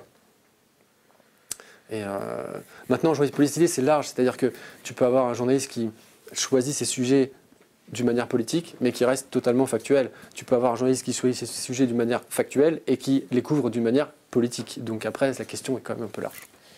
Je fais exprès. Euh, est-ce que c'est une légende urbaine, les agents perturbateurs en manifestation? Agents perturbateurs, tu sais, c'est ceux qui se déguisent. Oui, je vois. Et en fait, c'est des flics pour faire des contre-feux. C'est plus compliqué que ça. Ah, raconte. C'est-à-dire que euh, un mec qui vient, qui se déguise en black bloc, euh, qui, prend la banderole et qui va balancer des trucs sur les flics, ah les gars, on y va, non, ça n'existe pas. Ou alors je les ai jamais vus, ou alors je suis aveugle, mais ça, ça me semble pas crédible. Ça, ça marcherait pas. Les gens, les, mecs du bloc, ils se connaissent. Ils, verraient que mais c'est qui celui-là, il vient d'où, il fait quoi, machin, et puis voilà, non, ça, ça marcherait pas. S'il y a des agents perturbateurs, ils sont infiltrés bien plus en profondeur dans les organisations. Ça veut dire qu'ils euh, euh, sont déjà membres des organisations. Les mecs les prennent pour des gars normaux, en fait, euh, du bloc, mais c'est des flics. Donc c'est plutôt ça que je considère être des agents perturbateurs. Ça veut dire des mecs qui sont jeunes, infiltrés dans les organisations, qui foutent le bordel en manif, et qu'ils savent que s'ils sont attrapés, il leur arrivera rien puisqu'ils sont, ils sont machin. Mais par contre, en échange, ils doivent filer des infos. Je sais même pas si ça existe concrètement, j'en ai jamais vu. Je, je, je, te dis comment moi je le percevrais que ça pourrait exister. Mais est-ce, que ça peut, est-ce que ça peut être aussi des puissances étrangères qui contrôlent ce type de Alors ça, oui. Euh, et eux non plus, des fois, sont pas très discrets. Mais euh, c'est-à-dire, c'est qui eux? Euh, j'ai envie de voyager dans ma vie, donc s'il te plaît, on va, je vais pas répondre à cette question. Mais euh, qui eux? non. Euh, non. je passe déjà au moins 7 heures juste pour aller en vacances en Italie à l'aéroport, donc ça va, ça fait pitié. Avec ou sans toucher rectal? Je, ne veux pas me mettre un pays à dos, c'est bon, déjà la France c'est bon. mais, mais, mais clairement, j'ai vu en Allemagne des manifestants allemands sortir un mec en disant que c'était un flic. Euh, j'ai pas trop compris parce qu'il parlait allemand, mais il disait ouais celui-là c'est euh, Polizei, Polizei, euh, machin, alors que le mec était en bloc. Euh, et, était il est, et bon, est-ce que c'était vrai ou est-ce que c'était potentiellement une erreur de la part de, de la manif? Je sais pas. Donc, mais je, je, dis je l'ai jamais vu. Ça me, ça me paraît possible. Euh, des, puissances étrangères qui, qui, instrumentalisent ce type de mouvement? Ah non, ça, mais c'est évident. Enfin, là, par exemple, la manif palestinienne, ça ne m'étonnerait pas qu'il y ait pas mal de renseignements israéliens qui viennent jeter un coup d'œil, voire même qataris, voire même d'autres, enfin, américains, anglais. Euh, Paris, c'est une ville, euh, c'est une ville internationale, donc forcément, quand il y a des mouvements sociaux comme de, de, la taille de celui des Gilets jaunes, je pense que tous les services de renseignement des pays euh, de l'OTAN, ils ont dû faire un tour, c'est sûr. Euh, déjà, quand tu vois comment euh, les, pays, j'essaie de bien faire ça pour pouvoir voyager encore, comment les différentes puissance mondiale gèrent l'information via, leur, via leurs canaux nationaux qu'ils importent dans les pays. Alors là, ça peut être autant les Chinois que les Américains, que les Russes. voilà, donc je reste assez large. Mais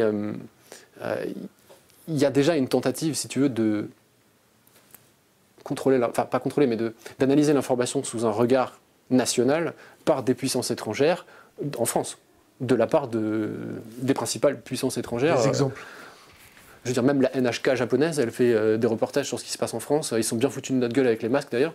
Et, euh, Pourquoi? Hein? Pourquoi? Bah parce que parce qu'au Japon ils savent gérer ils, ont, ils savent gérer des masques et que quand nous on s'est bousculé pour acheter du PQ ou qu'on ne savait pas produire des masques chirurgicaux ils se sont un peu moqués de nous ce qui était légitime mais euh, mais oui, il y, a plein de médias américains qui font de l'influence en France. Il y a plein de médias russes qui font de l'influence en France. Il y a. Les médias chinois. Il y a, alors les médias chinois moins, mais ils sont, ils arrivent. Euh, c'est plus compliqué, peut-être, je ne sais pas. Euh, peut-être qu'on n'est pas dans la sphère d'influence euh, prioritaire de la Chine, euh, on est trop petit. Mais j'ai pas encore senti d'influence de news de la part de la Chine, ou alors de quel média. Et la NHK japonaise, encore, je dis ça, mais parce que j'ai vu un extrême, ils ne parlent jamais de nous. Les, pays qui, agissent le plus en France, en termes d'influence d'info, c'est vraiment bah, les États-Unis, la Russie. Qatar bah, Les pays du Moyen-Orient, évidemment. Euh, mais, mais, voilà, enfin, quelques pays européens comme la Hollande, l'Allemagne, etc. Il y a des journalistes qui se font graisser la patte, euh, des, je vais dire journalistes mainstream, qui se font un peu graisser. Bah, je suis pas, j'ai pas, j'ai pas été. que tu en as vu? Je suis indépendant depuis, euh, depuis 11 ans, 12 ans. J'ai pas été salarié euh, dans la presse euh, mainstream. Je me suis baladé dans les couloirs, mais euh, j'en ai, jamais fait partie en fait. Donc je peux pas te dire, j'en sais rien. Comment toi tu fais pour t'informer Alors, j'ai toujours écouté France Info. Et depuis tout petit. Hein. C'est maman qui écoutait ça dans la cuisine? Sous la douche, en voiture, machin, enfin France Info. Alors après, désolé s'ils m'entendent, mais ça s'est un peu dégradé. et, ça, ça m'embête parce que c'était quand même. dire que il y a 10 ans, tu pouvais écouter France Info pendant une heure. Et même si tu avais le journal toutes les 15 minutes, ce qui était placé entre, c'était tellement intéressant que tu pouvais écouter pendant une heure, c'était pas répétitif, c'était intéressant, c'était cool et tout. Aujourd'hui, déjà le foot, on s'en fout, faites chier quoi. Le rugby, c'est pareil quoi. Je veux dire, si on veut écouter des trucs de sport, on va sur RMC Sport quoi. Mais France Info, c'est de l'info. Alors ok, vous pouvez faire les résultats, mais à un moment parler du foot pendant trois quarts d'heure, moi j'éteins quoi. C'est France Info quoi. Et euh, il y a moins de reportages internationaux aussi. Euh, mais, voilà, je reste fidèle quand même euh, à ma radio, euh, machin. Et je regarde le journal France 24 en mangeant aussi, parce qu'il dure en général 12 à 15 minutes et que c'est à peu près le temps que je mets pour manger mon sandwich. et c'est international aussi, pas mal. Donc je, je, le trouve pas mal intéressant. Comme c'est France 24, forcément sur la politique française, ils sont un petit peu light. Mais bon, forcément, ils font plus de l'international, donc euh, voilà. Après, bon, bah, ça m'arrive de regarder les, euh, les, les, news un peu de, je sais pas moi, d'autres chaînes euh, internationales. je parle que anglais, donc je regarde pas ce qui se passe partout dans le monde. Et puis après, bah, Twitter, quoi. Donc forcément, quand je vois passer quelque chose, je lis l'article. Alors, les vieux boomers du journaliste, du journalisme, les vieux boomers du journalisme vous, vous t'ont appelé? Avec euh, Rémi Buzin, Buzin, euh, euh, ceux qui ont révolutionné le journalisme, ceux qui ont un peu secoué les, poussières journalistiques. Toi, t'as perçu ça comment? Pour toi, c'était normal parce qu'il fallait y aller? Ou parce que c'est eux qui se sont empâtés euh, à faire perdurer le ronron quotidien? Tu parles pas assez fort, excuse-moi, avec le masque c'est compliqué. Non mais c'est parce que tu as pris trop de grenades de désencerclement. on, en parlera aussi si tu veux. Je suis à moitié sourd, en plus tu as le masque, donc euh, ça va pas être facile. Les vieux journalistes, oui. Euh, ils ont été obligés de se, si tu me permets d'être vulgaire, ils ont été obligés de se sortir les doigts du cul un petit peu, parce que vous avez un peu ubérisé la profession d'une façon radicale. Mhm. Vous en avez discuté, tu en as discuté avec eux, euh, tu as vu les papiers qu'ils ont sortis sur toi. Est-ce que ça leur a fait du bien Est-ce que ça a fait du bien l'information euh, Je me fais ma question candide, innocente. Oui, je vois bien. tu connais Rémi? Je le connais très bien. Enfin, je le connais de, l'époque où il est arrivé sur le terrain. Aujourd'hui, je le vois, je, le croise le temps en manif, mais je l'ai vraiment vu arriver comme une comète. Et on il y a une histoire très drôle, c'est que c'était tout au début. Il, faisait des lives euh, sur Periscope encore, je crois. Et, et en fait, il s'était fait piquer ses images par absolument toute la presse. et il s'était fait péter son téléphone ce soir-là, je crois. Il, voilà, ça a été fait, il s'était fait péter son iPhone, donc il avait perdu 1000 balles. Et il s'était fait piquer toutes ses images de la soirée par la presse qui avait cité son périscope. Euh, et, nous, on avait un poil les nerfs parce qu'en en fait, euh, en citant son tweet, bah, la presse n'avait pas acheté nos piges. Donc, accessoirement, Rémi, euh, il avait perdu beaucoup d'argent, mais il nous en avait fait perdre aussi. Alors, on ne voulait pas, c'était, voilà, mais on allait lui expliquer. Tu vois, genre, Rémi, là, en fait, la manière de nous expliquer, c'était là, en fait, tu nous as pas juste fait perdre 500 euros à tous, tu as perdu 5000 balles, là, en fait. tu t'as perdu 10 piges, en fait. Genre, et si tu les avais vendus plutôt que de les offrir, tu aurais pu t'acheter 5 iPhones. Et, entre-temps, bah, il a été repris chez Mais si tu veux, c'est marrant de cette époque où euh, on a tous commencé quelque part. Hein. Moi, j'ai aussi commencé euh, à Rennes, etc., avec euh, mon écharpe sur la gueule, etc. Mais, mais, ouais, Rémi, il est arrivé comme une fusée, il est arrivé chez Brut, et je trouve qu'il a vraiment bien évolué, dans le sens où c'est... il aurait pu vraiment mal s'en sortir, en fait par rapport à son trajet, par rapport à là d'où il vient et là où il est aujourd'hui, et il s'en est plutôt bien tiré. et je trouve que Aujourd'hui, c'est, euh, ouais, il continue à faire du bon travail. Euh, voilà, après, euh, on, peut, on, peut on, a tous, enfin, on a tous des aspects où on peut être critiqué et d'autres où on peut être machin. Rémi, là, j'ai pas particulièrement envie de critiquer. Quoi. Enfin, il, a fait, il a fait ce qu'il a pu et il l'a fait bien. Donc, il, y a, une solidarité chez les journalistes hein? Il y a une solidarité chez les, les journalistes Ça dépend chez qui. je pense que ceux qui vont sur le terrain, ouais. Serre les coudes. On, sait, on, se connaît parce qu'on se, se, voit déjà et puis on sait ce qu'on prend. Quoi. On a tous un peu les mêmes, euh, les mêmes blessures, les mêmes problèmes, machin. Donc euh, voilà. Euh, mais après, bon, le... mais ça c'est aussi pareil. Mais le milieu de le milieu de journée, c'est un milieu cruel, mais c'est la même chose pour Pourquoi les communicants. Pourquoi un milieu cruel? Hein? Pourquoi un milieu cruel? C'est les relations humaines. Je veux dire, mais ça c'est Paris en fait.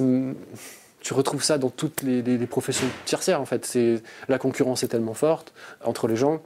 Euh, c'est tellement difficile d'arriver quelque part, euh, de se faire un nom, de ne pas se faire niquer, de défendre son, son beefsteak, d'arriver à s'en sortir, euh, qu'à un moment, les, en fait, les places sont tellement chères que les gens sont vraiment à cran. Ensuite. Cher pour gagner peanuts? ah bah, Le journaliste, j'ai fait beaucoup rire mon père avec qui j'ai discuté hier soir, mais c'était ma mère. Mais euh, après, justement, très flippé par rapport au fait que je, fasse cette interview. Mais, euh, Pourquoi? Et, je disais, oui, le journaliste, c'est la profession la, moins rentable du monde, quoi, en fait. Genre, euh, là, je suis à Paris, je paye l'hôtel. alors, pour le coup, j'ai miracle, ça n'arrive jamais, j'ai vendu mes piges avant de venir à Paris. Donc là, je sais que le montant de mes piges pour les deux manifs que j'ai couvertes couvre l'hôtel, la bouffe, le métro euh, et le billet de train aller-retour. Donc en gros, ce que j'ai gagné là pour la manif pro-Palestine et celle de demain euh, devant l'Assemblée nationale, c'est ce que j'ai dépensé pour pouvoir le faire. J'ai gagné zéro en fait. Je suis venu, j'ai dépensé de l'argent que j'ai gagné pour pouvoir travailler en fait. Et ça fait 12 ans que je suis journaliste. Et je m'en suis bien tiré cette fois-ci parce que j'ai eu une pige avant de partir. Ça aurait très bien pu être, euh, je viens une semaine à Paris, euh, je vais à l'hôtel, je paye le métro, je paye le machin, je vends rien. Je rentre à Strasbourg et puis bah, j'attends le, début du mois prochain pour avoir un peu de dons. D'ailleurs, si les gens veulent faire des dons à Taranis, c'est sur Tipeee, vous pouvez y aller. Là, en plus, euh, Ulysse vient de se mettre à faire des photos euh, argentiques avec des pellicules, donc ça va coûter cher. Mais oui, non, enfin. Tipeee.com Taranis, c'est le logo avec un squal noir designé. Ah, allez-y. Hein. En fait, à la base, c'était Pourquoi un squal À la base, on voulait faire voler des drones. Et à cette époque, c'était pas encore des quadricoptères, c'était des, ailes en, V. Et en fait, ça devait être un, drone avec des yeux, en fait, à la base. Mais tout le monde y a vu un requin. Parce qu'en plus, on était à Rennes à ce moment-là, bon, c'est devenu un requin. Euh, voilà. Taranis, à la base, c'est le dieu celte du tonnerre, euh, euh, du feu, de la guerre. voilà. C'était le, le seul dieu celte dont le nom n'était pas déposé à l'INPI, en fait. Pourquoi ta mère, elle avait, elle avait peur que tu viennes ici? Non, mais c'est familial. Euh, c'est tous mes potes, tous, mes amis, ils ont peur. Euh, il ne faut pas que je fasse d'interview, c'est une catastrophe. Pourquoi? Bah, J'aime pas ça déjà. Et puis euh, voilà, je, déjà je parle trop. Ensuite, je dis plein de conneries. Et enfin voilà.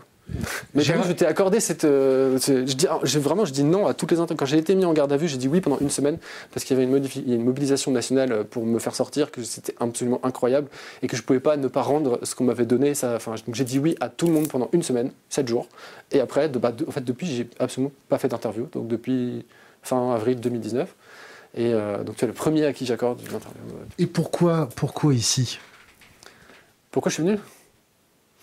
Hmm, La situation s'aggrave et ça va pas s'améliorer.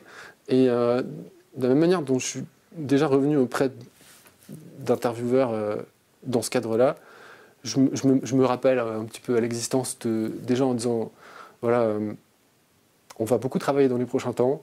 Euh, on est toujours là, euh, on, est en place et euh, voilà. Si, je ne sais pas comment le décrire, mais c'est une forme de voilà, on travaille pour vous aussi, donc c'est normal que de temps en temps, ben, on puisse me poser des questions, on puisse y répondre. voilà, s'il y a des gens qui posent des questions dans le chat, n'hésite pas à les transmettre. Hein. Mais enfin voilà, je j'ai le sentiment que de temps en temps, il faut revenir un peu auprès de son audience quand même pour rendre des comptes, quoi, en fait. Si tous les journalistes faisaient ça, ce serait bien. Gérald, Darmanin euh, qui va euh, en manifestation demain. c'est normal, c'est pas normal. Euh, vous allez le couvrir, vous n'allez pas le couvrir. Est-ce que c'est une façon d'éviter c'est une reprise politique? C'est un coup de buzz à la Nicolas Sarkozy? C'est quoi? Gérald. Il a des petits airs, non, de, de ministre de l'Intérieur sarkozyste, non? Moi, je l'appelle Nicolas Darmanin. Euh, mais alors non, il me semble que c'est le Premier ministre qui va manifester devant l'Assemblée nationale de je sais même pas quand. depuis la J'ai pas, trouvé de, j'ai pas trouvé de, passif. Euh, je, ne sais pas. Je, je, vois pas l'intérêt politique. Enfin, si, à la limite, l'intérêt politique auprès de l'électorat policier, oui. Auprès de l'électorat de droite, voire d'extrême droite, à la limite. Mais l'électorat collectif, celui justement qui de toute façon ne votera pas euh, pour, enfin qui ne voterait pas à la base pour, pour la droite, mais qui pourrait le faire, ne sera pas convaincu par la présence du ministre de l'Intérieur devant l'Assemblée. Ça n'a pas de sens en fait. Et surtout, ça envoie un message horrible. On sait très bien que les syndicats policiers, pour certains, euh, mais c'est juste une poubelle à fascistes, quoi. Je suis désolé de le dire, mais c'est ça, quoi. Faut pas, faut pas dire non, ça. Mais, non, mais si. Enfin, regarde leur compte Twitter. Euh, ils se permettent de dire des choses parce qu'ils sont au syndicat de police, ils sont pas flashés de Twitter et, bannis, alors que si c'était n'importe quel troll euh, d'extrême droite, ça serait le cas. Ça veut dire qu'à un moment, il euh, y, a des syndicats de police qui disent des choses sur Twitter, c'est inacceptable. Tu as un exemple à me proposer? Non, j'ai pas envie de les citer, jamais de la vie, surtout pas de leur faire de la pub ou quoi que ce soit. Mais euh, à un moment. Tu peux pas affirmer ça comme ça, il faut donner un exemple. C'est notre. Fin, va sur Twitter, chope les syndicats de police, fouille, tu trouveras tout ce que tu veux. En 10 minutes, tu en auras trouvé plusieurs. Genre, euh, on a déjà réagi par rapport à ça. Enfin, genre, la, la, manière dont, dont les syndicats de police communiquent, je trouve pas seulement ça extrêmement agressif. Qu'un syndicat soit offensif, c'est son boulot. Euh, qu'un syndicat défende sa profession, c'est son job. Euh, que, les que la CGT Minot, ce soit des shows autant que la CGT police, c'est normal. Enfin, c'est un syndicat. Maintenant, l'extrême droite, euh, c'est pas une valeur du syndicalisme, quoi. Ça l'a jamais été, je crois. Ça le sera jamais. Ça n'a pas, ça, ça, colle pas en fait. Ça, ça peut pas se brancher en fait. C'est une prise européenne avec une prise américaine, quoi. Ça, non, ça rentre pas.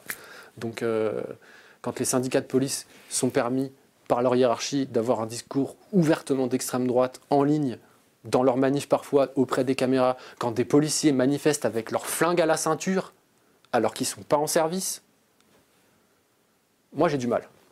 Et je ne considère pas que c'est prendre parti ou quoi que ce soit. Quand je le vois, je le filme, je les interviewe comme si c'était d'autres manifestants. Mais franchement, ça,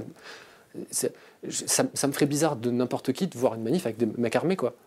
Enfin, à un moment, c'était il y a quelques temps maintenant, mais euh, euh, ils, manifestaient sur les Champs-Élysées avec leurs flingues. Quoi. L'interview euh, du mec sous les Champs-Élysées, du flic, sous l'Arc de Triomphe, il a son gun à l'aventure ça devient un petit peu inquiétant la France, quoi. Donc voilà. Est-ce que, as, est-ce, que as, euh, euh, est-ce que tu peux me trouver trois qualités de la police nationale et de la gendarmerie?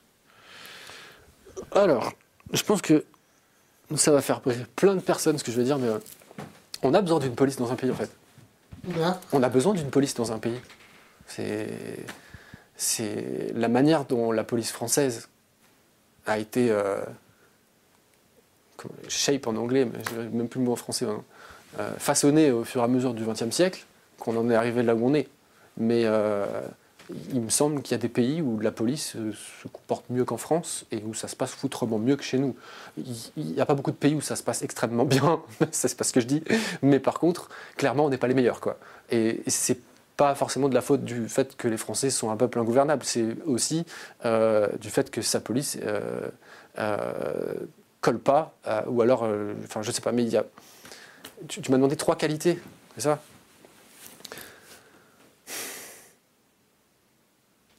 Leur réactivité, quand à un moment on a besoin d'eux et qu'ils doivent être là, ils sont réactifs. Donc c'est une de leurs qualités. Euh, c'est une question dégueulasse, je vais me faire niquer, t'es vraiment un monstre. Euh, deuxième qualité de la police nationale. Ah, ils ont un très bon armement. Ils sont très bien équipés. Ah, je suis gagné. troisième qualité. Le rapport humain, euh, non ah, Non. sûrement pas. Ils sont polis. Ils sont efficaces Non. Sûrement pas. Absolument pas. Catastrophe. alors là, ils sont vraiment pas efficaces. Euh, excuse-moi, mais il y avait combien de policiers samedi? 4200, non? Il devait y avoir maximum 1000 manifestants.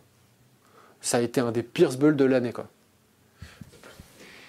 Parce que la manif était interdite, hein. c'était pas la faute des manifestants. Hein. Mais euh, ils auraient mis 100, flics pour entourer une manif totalement pacifique euh, de Barbès à Bastille, ça se serait très bien passé. Est-ce que tu les as vus? Tu les as vus. Ils ont commencé, ils n'avaient pas les casques. Bah, la manif était interdite déjà, c'était sûr. Ouais, mais ils ont commencé, ils n'avaient pas les bah, casques. on n'était même pas encore arrivé, le canoë était déjà en route. Ah ouais à 14, Le manif était à, 13h ou 14h. On est arrivé genre un quart d'heure avant. Le truc était, les gens se faisaient déjà arroser quoi. Il y avait déjà du gaz partout. Euh, voilà, la manif était interdite. Après, le, de toute façon, il me déteste, mais euh, c'est réciproque. Hein. Mais le préfet d'allemand. Pourquoi c'est réciproque Le préfet d'allemand, il a. Pourquoi c'est réciproque Je parle du préfet d'allemand. Je, oui, je le déteste. Je, c'est pas personnel, c'est professionnel. Mais il m'en a, fait tellement baver que c'est normal que je le déteste. Hein. Mais euh, Parce que tu fouillais trop la merde bah, écoute, je sais pas pourquoi il me déteste, mais euh, moi je sais pourquoi je le déteste en tout cas. Mais euh, ce qu'il a, imposé comme doctrine là, ces derniers mois, ces dernières années, euh, c'est même pas que ça va trop loin. C'est même pas que que c'est pas dans nos lois. C'est même pas que c'est dans nos codes. C'est même pas que c'est dans notre culture. C'est que c'est complètement contre-productif. Et, je comprends pas qu'il ne l'ait pas encore compris en fait. En radicalisant les gens, tu les fais pas rentrer à la maison.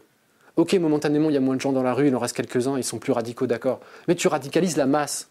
C'est-à-dire que c'est exactement ce qui s'est passé, je te le racontais tout à l'heure, entre les étudiants de 2012 et les étudiants de 2021. En 2012, ils avaient leur ISPAC, leur basket, ils étaient sans masque, et puis ils y allaient, et puis voilà, ils balançaient des poubelles. Aujourd'hui, c'est des Terminators, alors qu'ils ont le même âge. Euh, si on continue en France à pousser la violence policière comme elle a lieu en ce moment, eh ben, ça va encore s'aggraver les policiers vont devenir encore plus violents, les manifestants vont devenir encore plus violents.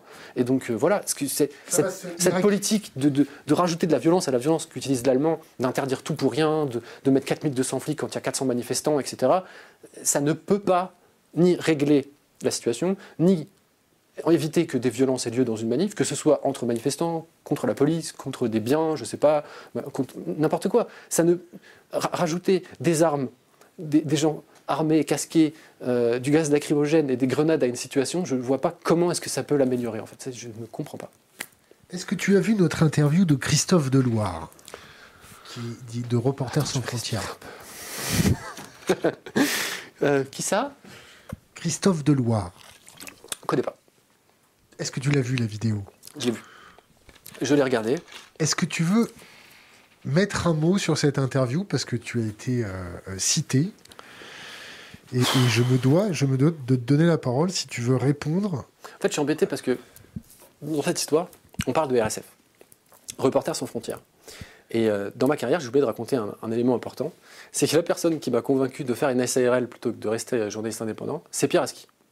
Au moment où il était euh, rédacteur en chef de Rue 89, qui n'était pas encore acheté par le Nouvel Ops. Et d'ailleurs, même, on devait être Rue 89 Rennes, Mais ça n'est pas arrivé parce qu'une semaine avant que ça se produise, ils ont été rachetés par le Nouvel Observateur et ils ont annulé toutes les ouvertures de 89 euh, locales. Donc, d'une certaine manière, par divers rendez-vous, il y en a eu quatre ou cinq. Pierre Aski m'a donné des conseils, il m'a dit de faire ci, il m'a dit de faire ça, etc. Et c'était des très bons conseils. Enfin, c'était euh, euh, des conseils techniques sur la construction d'entreprise, la gestion d'une équipe. voilà. Et aujourd'hui, Pierre Aski est le président de Reporters sans frontières, même si, à mon grand regret, on l'entend jamais. Je lui ai envoyé les photos de mes blessures en décembre 2019 par télégramme, parce que j'ai encore son numéro, et en lui disant ça va t'attends que je sois mort pour, euh, pour faire une déclaration ou genre là je, je, saigne de partout, je n'ai même plus de pansement tellement euh, et vous avez même pas dit un truc quoi. Et donc oui, de Loire. Donc oui, tout, pour finir avec Aski, j'ai il t'a envoyé ses photos et il t'a répondu ou pas?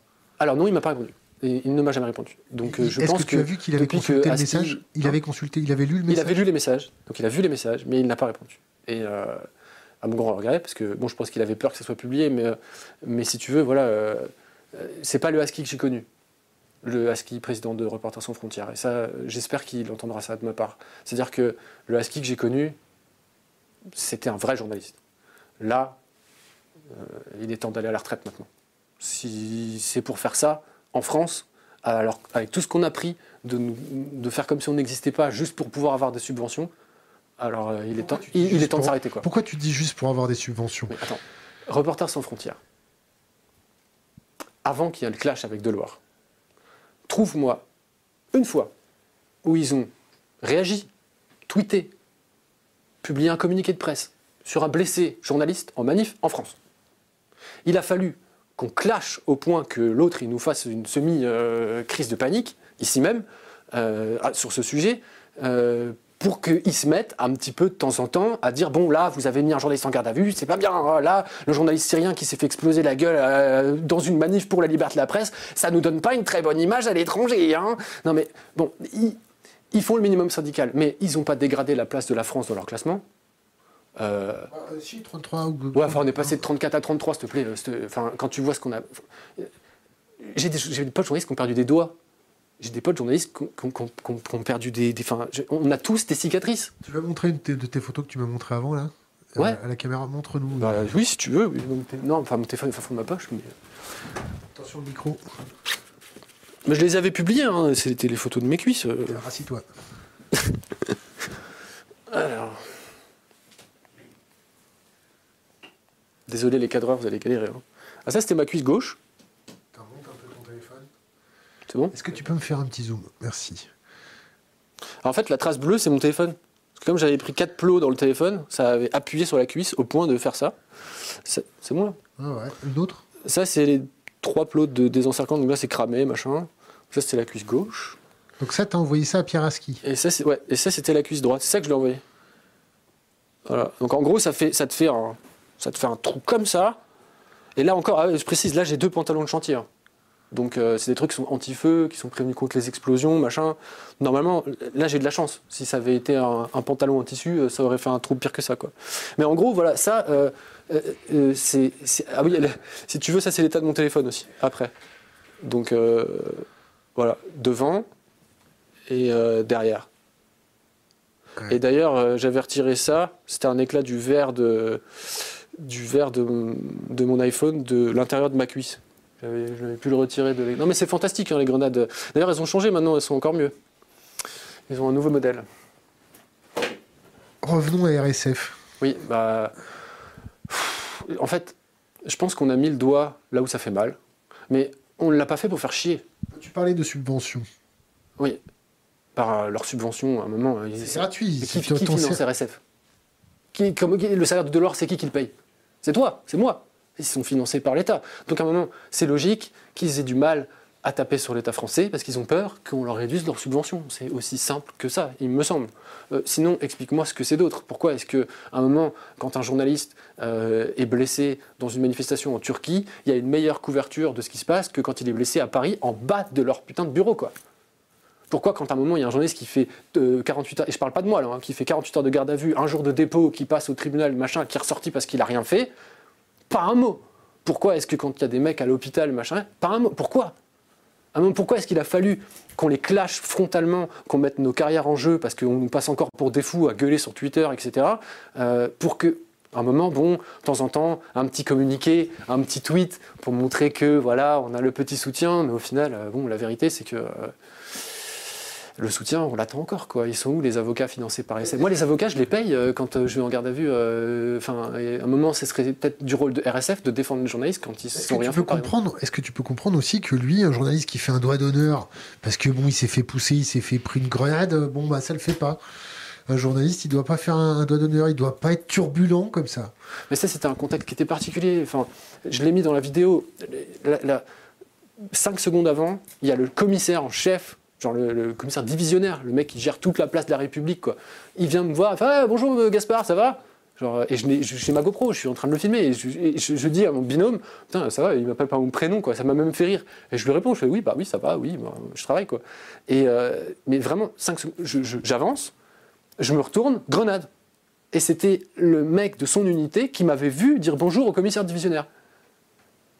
Et je, me la prends dans les jambes. Et je me prends un plot dans, avec un, bon niaque dans, le genou. Il y a beaucoup de journalistes qui sont blessés en manifestation hein en France. Il y a beaucoup de journalistes qui sont blessés en manifestation ah oui, il y en a beaucoup, il y en a trop de toute façon, mais il y en a beaucoup, oui. Euh, enfin, je te dis, je connais pas, euh, il me semble pas connaître de journaliste qui ait couvert des, le mouvement des Gilets jaunes, pour ne citer que lui, qui n'ait pas de blessure en fait. On a tous au moins pris un, truc. Quoi. Enfin, les dégâts matériels, j'en parle même pas. Quand tu tombes par terre parce que tu t'es fait exploser par un, par un CRS avec son bouclier, tu pètes euh, ton micro jack, ta caméra elle est foutue. Quand euh, je me suis pris la grenade avec les photos que tu as vues, je suis tombé par terre sur, euh, sur la caméra, elle est morte. Je suis tombé sur l'objectif, il est explosé, donc c'est fini. c'est 3000 euros d'un coup. 3000 euros, à un moment, quand tu es journaliste, bah, tu mets 3-4 mois avant de pouvoir la repayer, donc tu mets 3-4 mois avant de pouvoir retravailler. Question d'Internet de Filou88. Est-ce que, est que tu as déjà eu peur pour ta vie? Ah oui. Ah oui, carrément. À plusieurs reprises. Du genre euh, La grenade dans les jambes, là. Euh, en fait, le truc, c'est quand tu prends le blast d'une grenade désencerclante, mais vraiment très près, hein, un mètre autour de toi, tu as l'effet blast, ce que je ne connaissais pas, mais que qui, c'est vraiment pas rien. Hein, c'est, en fait, le souffle. Tu perds, en fait, tu perds l'équilibre. Instantanément, tu tombes par terre. C'est même pas que as, tu, tes jambes, tu te disais, tu les sens plus. Donc tu te demandes si elles sont encore là déjà, et, euh, tu n'arrives plus à, tenir debout puisque tes jambes elles, sont, sont pas euh, machin. Donc tu tombes par terre. Et momentanément, tu as l'effet de choc.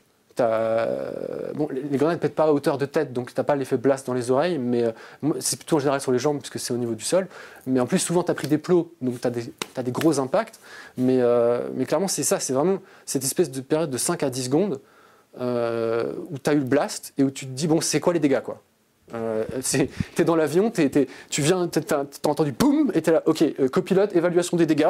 est-ce qu'il reste un réacteur, est-ce qu'on a encore les flaps? C'est à peu près ça, quoi. Et euh, le, flashball, c'est moins pire parce que tu l'entends partir et t'entends l'impact, et puis c'est comme une balle, quoi. C'est moi, les flashballs, j'ai eu de la chance de m'en prendre que dans les pieds ou dans le cul donc, euh, ou dans le sac. Donc ça n'a pas été trop, trop grave. Mais euh, non, l'effet blast des grenades, euh, ouais, c'est, bah, tu peux pas marcher pendant 3 minutes. Quoi. Tu n'arrives pas à te relever. Tu, tes, jambes, elles ne pas, elles fonctionnent pas en fait. Question Internet. Indépendant, oui, mais comment est-il financé? Bah, Les dons. Et ensuite, bah, principalement la vente de piges. C'est-à-dire, bah, quand tu finis quand vous voyez un reportage sur Taranis, euh, c'est le contenu qui est envoyé euh, aux différents médias et eux peuvent acheter un morceau. Euh, en général, ils n'achètent pas le reportage entier, ils prennent un morceau de 1 minute à 1 minute 30 et ils le payent un certain tarif. Et donc mes piges personnelles, je les réinvestis dans mes reportages. Les dons, bah, c'est les reportages, c'est les serveurs, c'est les caméras, c'est les disques durs, c'est bientôt les pellicules de Ulysse, c'est les déplacements, les hôtels, les trains, les locations de voitures. Euh, les caméras pétées, euh, les cartes SD de 400 gigas, euh, enfin j'en passais des meilleurs. là, bientôt, ça va falloir acheter un MacBook, ça, ça va coûter une fortune. Voilà, donc les dons, c'est extrêmement important pour faire fonctionner la presse. Ça, je le dis pour moi, mais en fait, je le dis pour tout le monde. si, vous, si vous voulez de l'information, faites-vous une petite sélection, quitte à plutôt. C'est horrible parce que je dis plutôt que donner 15 euros à un média, donnez 5 euros à trois médias, quoi. Mais, euh, mais allez-y, parce que ça, ça, sert vraiment. Genre, euh, là, si, si, je peux être là à Paris cette semaine, c'est grâce aux dons.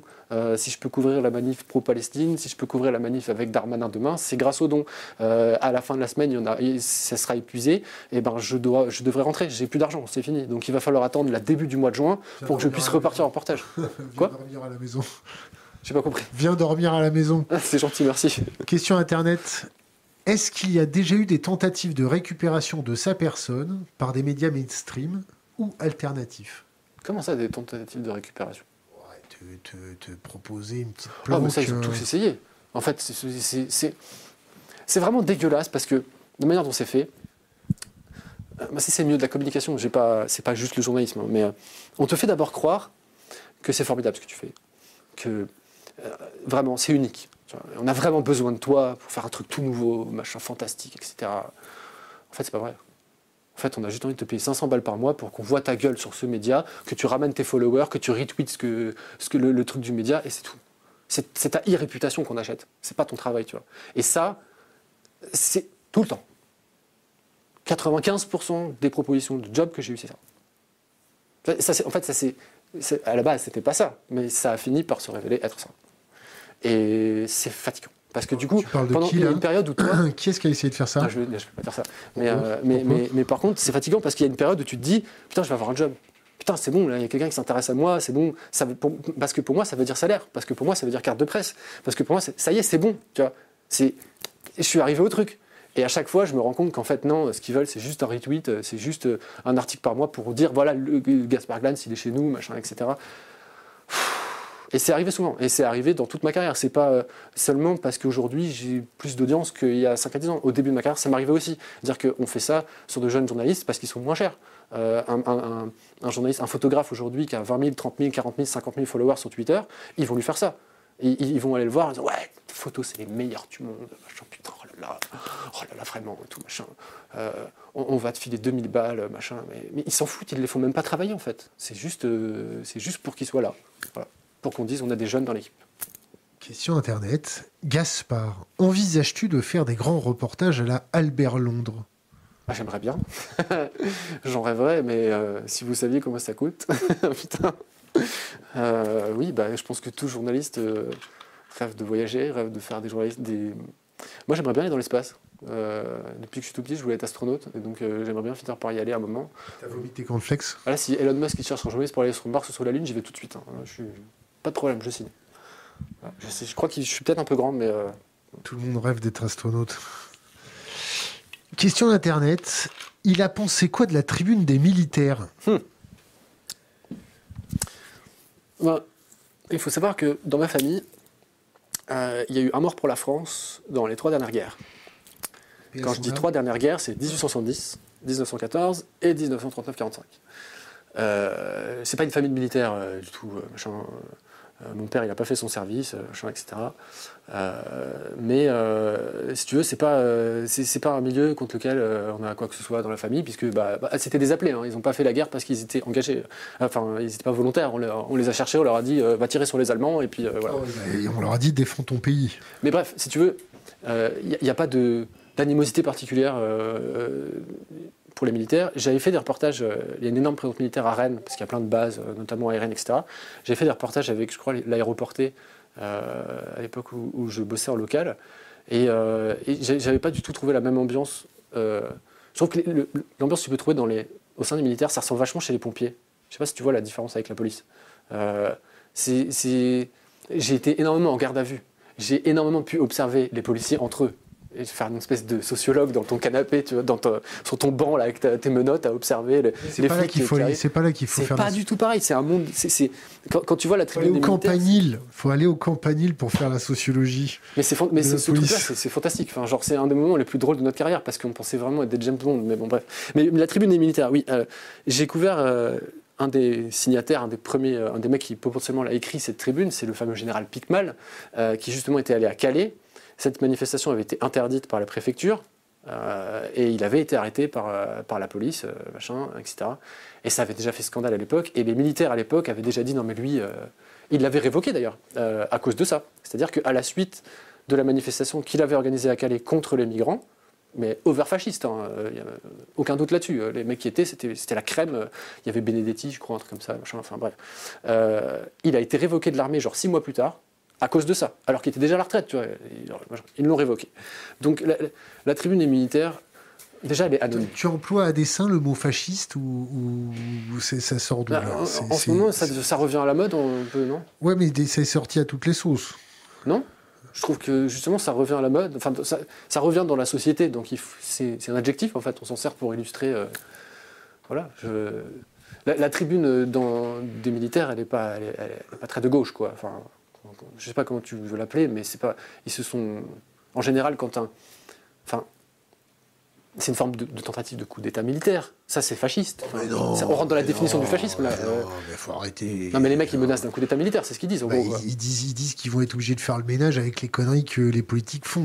Enfin, de toute façon, euh, des mecs qui n'ont pas les couilles d'y aller anonymement, ça, sur, ça, le ministre, il avait raison.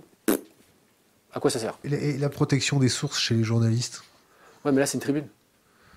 Si tu, une tribune, c'est pas pareil. Et surtout que les mecs, ils ont le devoir de réserve s'ils ont les couilles de donner leur nom, c'est pas pareil. Tu vois?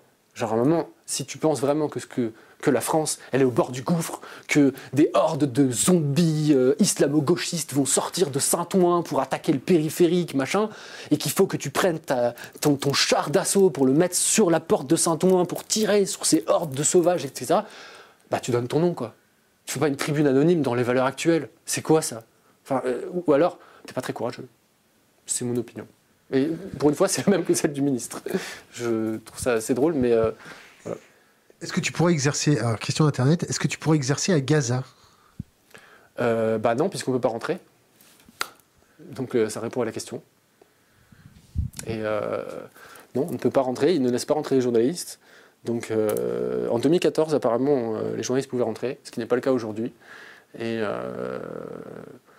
non, mais euh, comme en France, la situation avec euh, la presse s'aggrave, j'ai le sentiment que c'est un peu pareil dans le monde. C'est en Chine, en, Palestine. Euh, la, presse, à cause du développement des réseaux sociaux, des vidéos, etc., est devenue un acteur soudainement plus important dans le débat politique, peut-être. Et du coup, bah, sur qui on met plus de pression. Quoi. Question Internet. Est-il fier d'être français? Est-ce que je suis fier d'être en France? Est-ce que tu es fier d'être français? C'est quoi cette question? Alors la question c'est est-il fier d'être français entre parenthèses pour lui faire gagner des points côté nationaliste? Fermez la parenthèse. Bah déjà, je suis né à Strasbourg, donc les nationalistes ils vont avoir du mal. Hein. Parce que euh, ça dépend quand est-ce que tu cales la France. Si, j'étais né avant 1939, je serais allemand. Mais, euh, et puis, est-ce que, est que je suis fier d'être en France? Mais c'est quoi cette question de merde? Alors, question Internet. il y a des choses pour lesquelles je suis très fier d'être français. Il y en a d'autres, il y, en a, d'autres pour lesquels vraiment j'ai honte. Quoi. T'es fier d'être français, pourquoi La Révolution Merde, euh, déjà euh, et pas que celle de. Enfin, un des principaux trucs que j'ai appris en, fac d'histoire et dont je suis très content, c'est qu'en France, on dit la Révolution. 1780, mais on n'a pas eu qu'une. Il y a eu 1815, on a parlé de Napoléon récemment. Il y a eu 1830, il y a eu 1848, il y a eu 1870 à la Commune de Paris, euh, c'est un peu l'anniversaire aussi, donc euh, ça en fait quand même plusieurs. Et euh, donc ouais, cette histoire-là, j'en suis vraiment très fier. quand à un moment, je l'ai étudié, même si j'ai pas eu mon semestre, j'étais quand même content d'avoir cravaché pour, pour connaître chaque date de, chaque machin, quand est-ce que Zola il était arrivé, quand est-ce qu'il était parti, qu'est-ce qu'il avait foutu, où est-ce qu'il avait traîné, dans quel bar il avait bu? Et voilà, mais non. T'es pas fier? La colonisation, ça, bon, ça c'est facile. Euh, plus récemment. Si tu veux, je peux te fournir des exemples. Hein?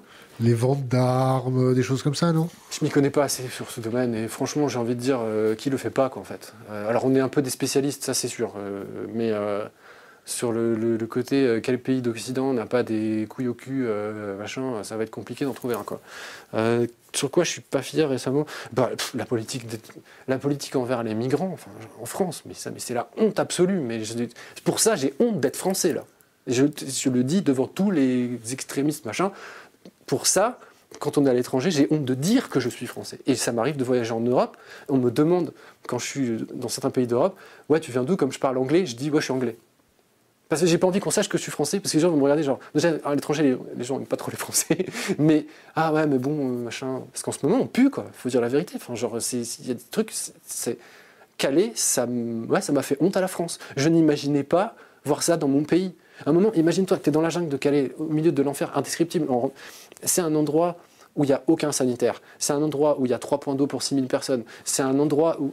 Calais, c'est le nord de la France. 90 km/h de vent, 3 degrés, il pleut du matin au soir. Euh, bref, toi, tu, reviens de la jungle. Quand tu marches au milieu de la jungle de Calais, quand on marchait au milieu, bah, c'était un mélange entre des égouts, des déchets de nourriture de cuisine, des, feux qui machin, enfin, un mélange de tout. Mais c'était pas la faute des migrants, si j'avais pas d'égout quoi en fait. Donc on rentrait à l'hôtel avec une espèce de boue tous nos pantalons et nos chaussures avaient la même couleur jusque-là, à peu près. C'était un mélange de merde, de cuisine, de trucs comme ça. On est tombé malade 15 000 fois, etc. Et je sais plus du tout pourquoi je racontais ça. Mais, euh, Là où t'as honte pour la France. Le Oui, et, et, on rentrait à l'hôtel, recouvert de, merde, pour, dire, pour le dire franchement. On allait sous la douche, on mangeait euh, normalement, et puis on était tout propre, quoi. Mais à un kilomètre de nous, c'était l'enfer. Et nous, on était bien dans nos petits draps euh, à l'hôtel, tu vois, avec la douche, euh, le robinet. Mais, et rien que ça, c'était, c'était un luxe. il y a des mecs qui payent, ils, donneraient cher pour avoir ce qu'on avait à la chambre d'hôtel. Juste la douche, juste le petit lavabo, tu vois. Et ouais, ça, ça vraiment, ce que la France a fait et continue de faire avec les migrants, c'est une honte. C'est, comme l'esclavagisme, c'est impardonnable. C'est, euh, comme la collaboration, c'est pareil. C'est aussi grave que ça c'est le même niveau. Et j'ai aussi des membres de la communauté juive dans ma famille. Il y a cinq religions, donc ça va. Moi, j'en ai pas. Donc, euh, quand il a fallu choisir, ça a été un peu compliqué. Mais euh, donc, je, me permets de le dire. Euh, la politique envers les migrants à Calais, aujourd'hui même, hier, il y a cinq ans, c'est aussi grave que la collaboration. Et ça fait des morts aussi. Et, c'est vraiment. Ouais, ça, ça me fait honte. Et je vais y retourner pour témoigner de ce qui se passe parce que je ne peux pas continuer à travailler sans témoigner de cette situation si elle n'est pas terminée. Question Internet. Quelle est sa vision de l'avenir de la France dans un contexte de dérive autoritaire Pense-t-il que nous, Français, devrions être mieux sensibilisés à la notion de démocratie? Si oui, comment? Taubira présidente. Voilà. je ne sais pas comment répondre autrement à la question. Euh, Marine Le Pen, Emmanuel Macron, Éric Zemmour, Philippe de Villiers, Gérald Darmanin. Qu'est-ce que j'oublie encore C'est quoi ça? Elle est où la France quoi Justement, il y en a qui parlent de l'honneur d'être français. Bah là, excuse-moi, quand j'entends ça, j'ai un peu honte. quoi. C'est. Euh, c'est pas ça la grandeur de la France, quoi. Non, c'est le contraire là. On n'est pas dans la bonne direction. Donc à un moment, euh, ouais, non. Je regrette beaucoup que Christiane Taubira ait abandonné la politique. je, même journaliste, je pense que j'aurais collé des affiches pour elle. Franchement. Alors, je vais prendre une dernière question. Tu me faire détruire. préparez votre dernière question. Je vais lui poser une, une, question avant. Est-ce que tu as trois livres euh, à conseiller à notre communauté? Hmm. Alors, avec le Covid, on m'a offert tellement de bouquins que. Euh... T'es vacciné? Hein? T'es vacciné? Alors, oui, je suis vacciné. Les deux injections? Pas encore, mais j'ai eu le Covid une première fois en asymptomatique, donc ça vaut. Euh, c'est comme si j'avais eu mon rappel quand j'ai eu la première injection, d'après ce que j'ai compris. Et euh, ça fait trois semaines en plus, donc normalement pour moi c'est Comment ça se passe les conditions euh, de garde à vue avec le Covid? Ah bah j'ai pas encore eu de... Ah si, si, si, j'en ai déjà eu trois. Alors, des gardes à vue sous Covid. Alors, au mois de juin l'année dernière, c'était encore un peu le bordel. Euh, je suis arrivé avec un FFP3, je crois, un, comme ça, là. Voilà. C'est un peu plus gros qu'un chirurgical. Et euh, clairement, ils n'avaient pas l'habitude. Et pour eux, j'avais un FFP3 parce que je voulais me protéger des gaz lacrymaux. Donc ils voulaient absolument m'enlever mon masque avant de me faire entrer dans la cellule, alors qu'il y avait déjà quelqu'un. Ils te fournissaient un autre masque? Mais ils n'en avaient pas. Donc je leur ai dit, moi je veux bien enlever mon masque et rentrer dans la cellule, machin, mais vous me donnez un chirurgical au moins, quoi. Que, on va pas se mettre à deux dans une cellule alors qu'il y a le Covid. Non, mais on n'a pas de chirurgical. dans mon sac, poche, machin. Il me ramène le chir, je rentre dans la cellule. C'était quoi la Oui, sous Covid. Et d'ailleurs, à ce moment-là, il y avait Anna Nelson, la photographe de Taranis, mineure au moment des faits, sous Covid, en cellule, fouille au corps, euh, il y a une plainte en cours, hein, ça, machin, mais euh, enfin, c'est pour te donner l'ambiance un peu. quoi. On n'avait strictement rien fait. Hein. On, a, été, on a été pris à un contrôle parce qu'on avait des masques en période Covid. Donc on est, ressorti au bout de 4 heures sans qu'il se soit rien passé, parce qu'il s'était rien passé. Euh, j'ai été une deuxième fois en garde à vue en septembre. En gros, à chaque fois que je venais, là c'est la première fois que je viens à Paris, je suis pas en garde à vue hein, avant une manif. C'est un miracle. Demain avec Darmanin, je sais pas trop. voilà, mais la deuxième fois, ça s'est moins bien passé. J'étais tout seul. En fait, là, ils n'ont pas apprécié parce que ils m'ont emmené, euh, ils m'ont arrêté, ils m'ont emmené en garde à vue dans le commissariat où j'avais été en garde à vue 48 heures euh, pour le doigt d'honneur. Et je suis arrivé là-bas et je les connais maintenant. Et je, pense que c'est mutuel, on s'aime pas trop. quoi. Et quand je suis arrivé là-bas, je me suis dit, putain, je vais mourir. Quoi. si je repasse 48 heures là-dedans, ils accessoirement, la première fois, j'ai fini aux urgences le dimanche soir. Le manif était le samedi parce qu'ils ne m'avaient pas donné à boire pendant 48 heures. Donc, euh, je ne vais pas rentrer dans les détails parce que c'est une procédure en cours, mais euh, je suis allé aux urgences. Pour que les flics appellent les urgences pour un mec de garde à vue, c'est qu'il n'est pas dans un très bon état. C'est pour donner une idée de l'état dans lequel j'étais. Euh, donc, j'arrive au commissariat. Et à ce moment-là, bon, bah, comme j'avais été pris à un checkpoint, mes collègues ne savaient pas que j'étais en garde à vue. Et j'avais pas moyen de les prévenir, tu vois. Enfin, machin. Et en fait, j'avais encore mon Apple Watch à la main. C'est une technique, je sais qu'elle est morte maintenant, donc je peux, la, je peux la cramer. Quoi. Ils avaient mon téléphone dans mon sac, ils avaient mon sac dans la pièce d'à côté, euh, machin. L'avocat, je suis en garde à vue, putain, je suis au commissariat du 12e et tout, machin. Et euh, il y a un flic qui me voit, mais c'était trop tard, j'avais déjà eu là. Il me fait, ok, c'est bon, j'arrive. L'avocat, tu vois. Le flic, votre montre. Et je, lui donne, genre, trop fier, tu sais, genre. et il comprend, tu vois. Ça a duré, mais, mais 20 secondes. Il est revenu au bout de 20 secondes avec ma montre, mon sac, et direction la voiture, ils m'ont changé de commissariat. Je suis arrivé dans l'autre commissariat, là, ils rigolaient plus du tout. Trois mecs, la, cellule, fouille au corps direct. Ils m'ont foutu en caleçon, ils ont vidé mon portefeuille avec les photos de mon petit frère, ils m'ont ils m'ont enlevé le caleçon. Bon, je n'ai pas, pas du tout c'est comme en prison, etc. Mais ils, m'ont quand même fait faire un, tourniquet à poil. Et, si tu veux, ce qui était drôle, c'est que justement, ils ont vu mes blessures des grenades quand ils m'ont foutu à poil. Euh, ils ont vu, à ce moment-là, c'était encore frais. Donc, enfin, non, mais le mec, ils ont un détecteur de métal quand tu es à poil. enfin, non, ils passent le détecteur de métal, puis ils te mettent à poil. Et pour rigoler avec le gars, je fais bah, j'ai encore des éclats métalliques de vos grenades de merde euh, dans la cuisse. Regarde si ça sonne avec ton détecteur. Il y, a trois flics, je suis tout seul avec eux, je suis à poil, je lui dis ça, le mec il était là, mais ça l'a perturbé, tu vois. Mais il a quand même essayé, du coup. Et il passait et ça n'a pas bipé. Et il me regarde, il me fait bah non, il n'y a rien. Je fais si votre détecteur n'est pas assez sensible. Et ça l'a tellement perturbé que j'en ai rien à foutre d'être à poil et que je sois concentré sur les, éclats. Il fait bon, bah rhabillez-vous en fait. Et puis voilà, cellule, 10 minutes, euh, je me suis allongé, j'ai fait la sieste. Euh, il m'a cherché pour l'OPJ. Euh, oui, alors voilà. Judiciaire? Euh, officier du police judiciaire. Alors, mais j'étais blasé, lui était blasé aussi. J'arrive, je sors de la cellule, c'était l'officier de police de l'autre commissariat. Donc lui, il me connaissait pas, il savait pas pourquoi j'avais été arrêté, il avait rien contre moi particulièrement. Et j'arrive et je fais bon, qu'est-ce que ça va être maintenant? Qu'est-ce que j'ai fait encore? Il fait écoutez, monsieur, moi ça me fait encore plus chier que vous que vous soyez là, parce que j'ai au moins 50 papiers à remplir juste parce que vous allez sortir. Genre le gars, il avait un truc comme ça à remplir, juste parce que j'étais passé dans son comico et que j'avais un truc. De ça le faisait chier de s'occuper moi pendant 3 heures. Donc euh, il me fait vous allez répondre aux questions? Non. Bon d'accord, alors je les pose pas, c'est plus simple, on va gagner du temps. Et, euh, et puis je suis sorti, mais pour quand même qu'ils perdent pas la face, ils ont gardé mes protèges tibias. C'est tout. Question d'Internet de Yoda. À force de vous faire maraver de manif en manif, aux côtés des manifestants, pouvez-vous, comme journaliste, réellement rester objectif? Bah, Il faudrait préciser la question. En quoi on n'est pas objectif? Parce que euh, en manif, concrètement, tu vois mes images, tu m'entends assez rarement, sauf quand je pose des questions. Euh, je ne vois pas en quoi je suis moins objectif en publiant 40 minutes de rush d'une manif sans commentaire qu'un reportage sur la même manif de BFM Télé qui dure 45 secondes avec un commentaire qui te dit quoi regarder dans les images que tu as vues. Ça répond à la question ou... C'est ta réponse. Question de Moa936 sur la destruction par Tsahal, armée israélienne, de l'immeuble des médias sur Gaza. Est-ce que un commentaire? C'est pas acceptable. C'est, je vois pas de quel pays dans le monde on accepterait ça. En fait. Ça n'a rien à voir avec le conflit israélo-palestinien, ça n'a rien à voir avec Israël, ça n'a rien à voir avec la Palestine, ça a à voir avec le droit international de la guerre. On ne touche pas aux journalistes. Mais, je sais qu'en France, c'est compliqué, parce que même la police française ne l'a pas encore totalement compris, voire même pas du tout. Mais euh, si la police, euh, l'armée américaine avait fait ça à Bagdad en 91, il se serait passé quoi? Ils n'ont pas fait ça en Serbie? Euh, je... Ça me dit rien. Mais imaginons. Je demande à la communauté. il n'y a, pas, une Bagdad, CNN en direct avec les caméras infrarouges et tout, bim, il...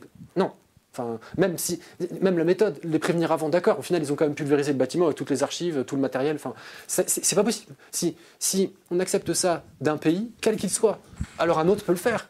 Alors un autre peut se dire qu'il a la légitimité de le faire. Et ça, c'est pas possible. Non. Euh, S'il n'y a pas de journaliste dans une guerre, on ne sait pas ce qui se passe. Parce qu'il n'y a que la propagande. Et euh, à un moment, ça a été extrêmement compliqué, d'ailleurs ça l'est toujours, pour les Français, journalistes, ou même pour les étrangers, de filmer la guerre au Sahel. Combien d'images de journalistes indépendants on a de la guerre au Sahel? Peanuts. Il n'y a rien. Les seules images que vous avez, c'est que des images qui sont tournées en bed avec les militaires uniquement. Alors après, c'est pas, pas, un terrain qui est facile. en bed, euh, c'est un, tour de touriste où ils emmènent les journalistes. C'est ça? Embedded, c'est ça? Oui, donc euh, avec, les, avec les militaires, mais si tu veux, il n'y a, pas d'indépendant qui peut. Et même la zone étant interdite à la presse, les militaires, ils, captent le moins de journalistes, ils le chopent, ils, le ramènent à Bamako et ils le mettent dans l'avion. Donc à un moment, euh, non, ça, ça c'est pas acceptable non plus. Je le mets au même niveau que la destruction. Enfin, non, mais c'est tout aussi grave de s'attaquer à la presse en l'empêchant de faire son travail sur le terrain euh, au Mali, que à Gaza, que en Chine, euh, sur les Ouïghours, etc. C'est pareil. On ne peut pas, à un moment, dire regardez, on ne peut pas faire du travail de journaliste sur les Ouïghours en Chine et après dire mais c'est normal que, que, qu'ils bombardent le, bâtiment de l'AFP à Gaza. Non, de, de à Gaza. c'est non, non, je vois, je, je, je, comprends pas. Je, ne vois pas par quel biais on peut tolérer ça de la part de qui en fait. Quel que soit le pays, quel que soit le conflit, quel que soit euh, voilà. Surtout pas dans une période comme aujourd'hui où, les médias ont une telle importance, où les réseaux sociaux ont une telle importance, où la guerre se fait presque aussi sur les réseaux sociaux. Euh, c'est le moment où on a encore plus besoin de médias. Donc euh, non, là, en fait, c'est aussi grave que le bâtiment ait été détruit que le fait que les journalistes extérieurs ne puissent pas accéder à la bande de Gaza. Euh, c'est pas normal non plus. Ok, c'est un conflit, ok, c'est dangereux, mais ces journalistes décident de prendre le risque d'être sous les bombes, c'est leur job. Euh, voilà, je ne connais pas ce conflit, je ne le maîtrise pas et je ne me permettrai pas d'en parler. Par exemple, je ne comprends pas pourquoi est-ce que les journalistes ne peuvent pas passer par la frontière jordanienne, qui a aussi avec la, bande de Gaza. je ne maîtrise pas du tout le sujet, donc je n'ai pas envie de dire une connerie, mais concrètement, quel que soit le conflit, on n'interdit pas les journalistes, on ne les attaque pas, en France, on leur balance pas des grenades. Euh, en Israël, on tire pas sur leur bâtiment. C'est pareil. C'est la même chose. Trois bouquins à conseiller à notre euh, communauté. Il faut que tu parles plus fort de Trois livres à ah conseiller à notre euh, communauté. Dans tous les livres que j'ai lus en ce moment, je pense que les gens devraient relire La peste de Camus. Le chemin des dames aussi. Hein.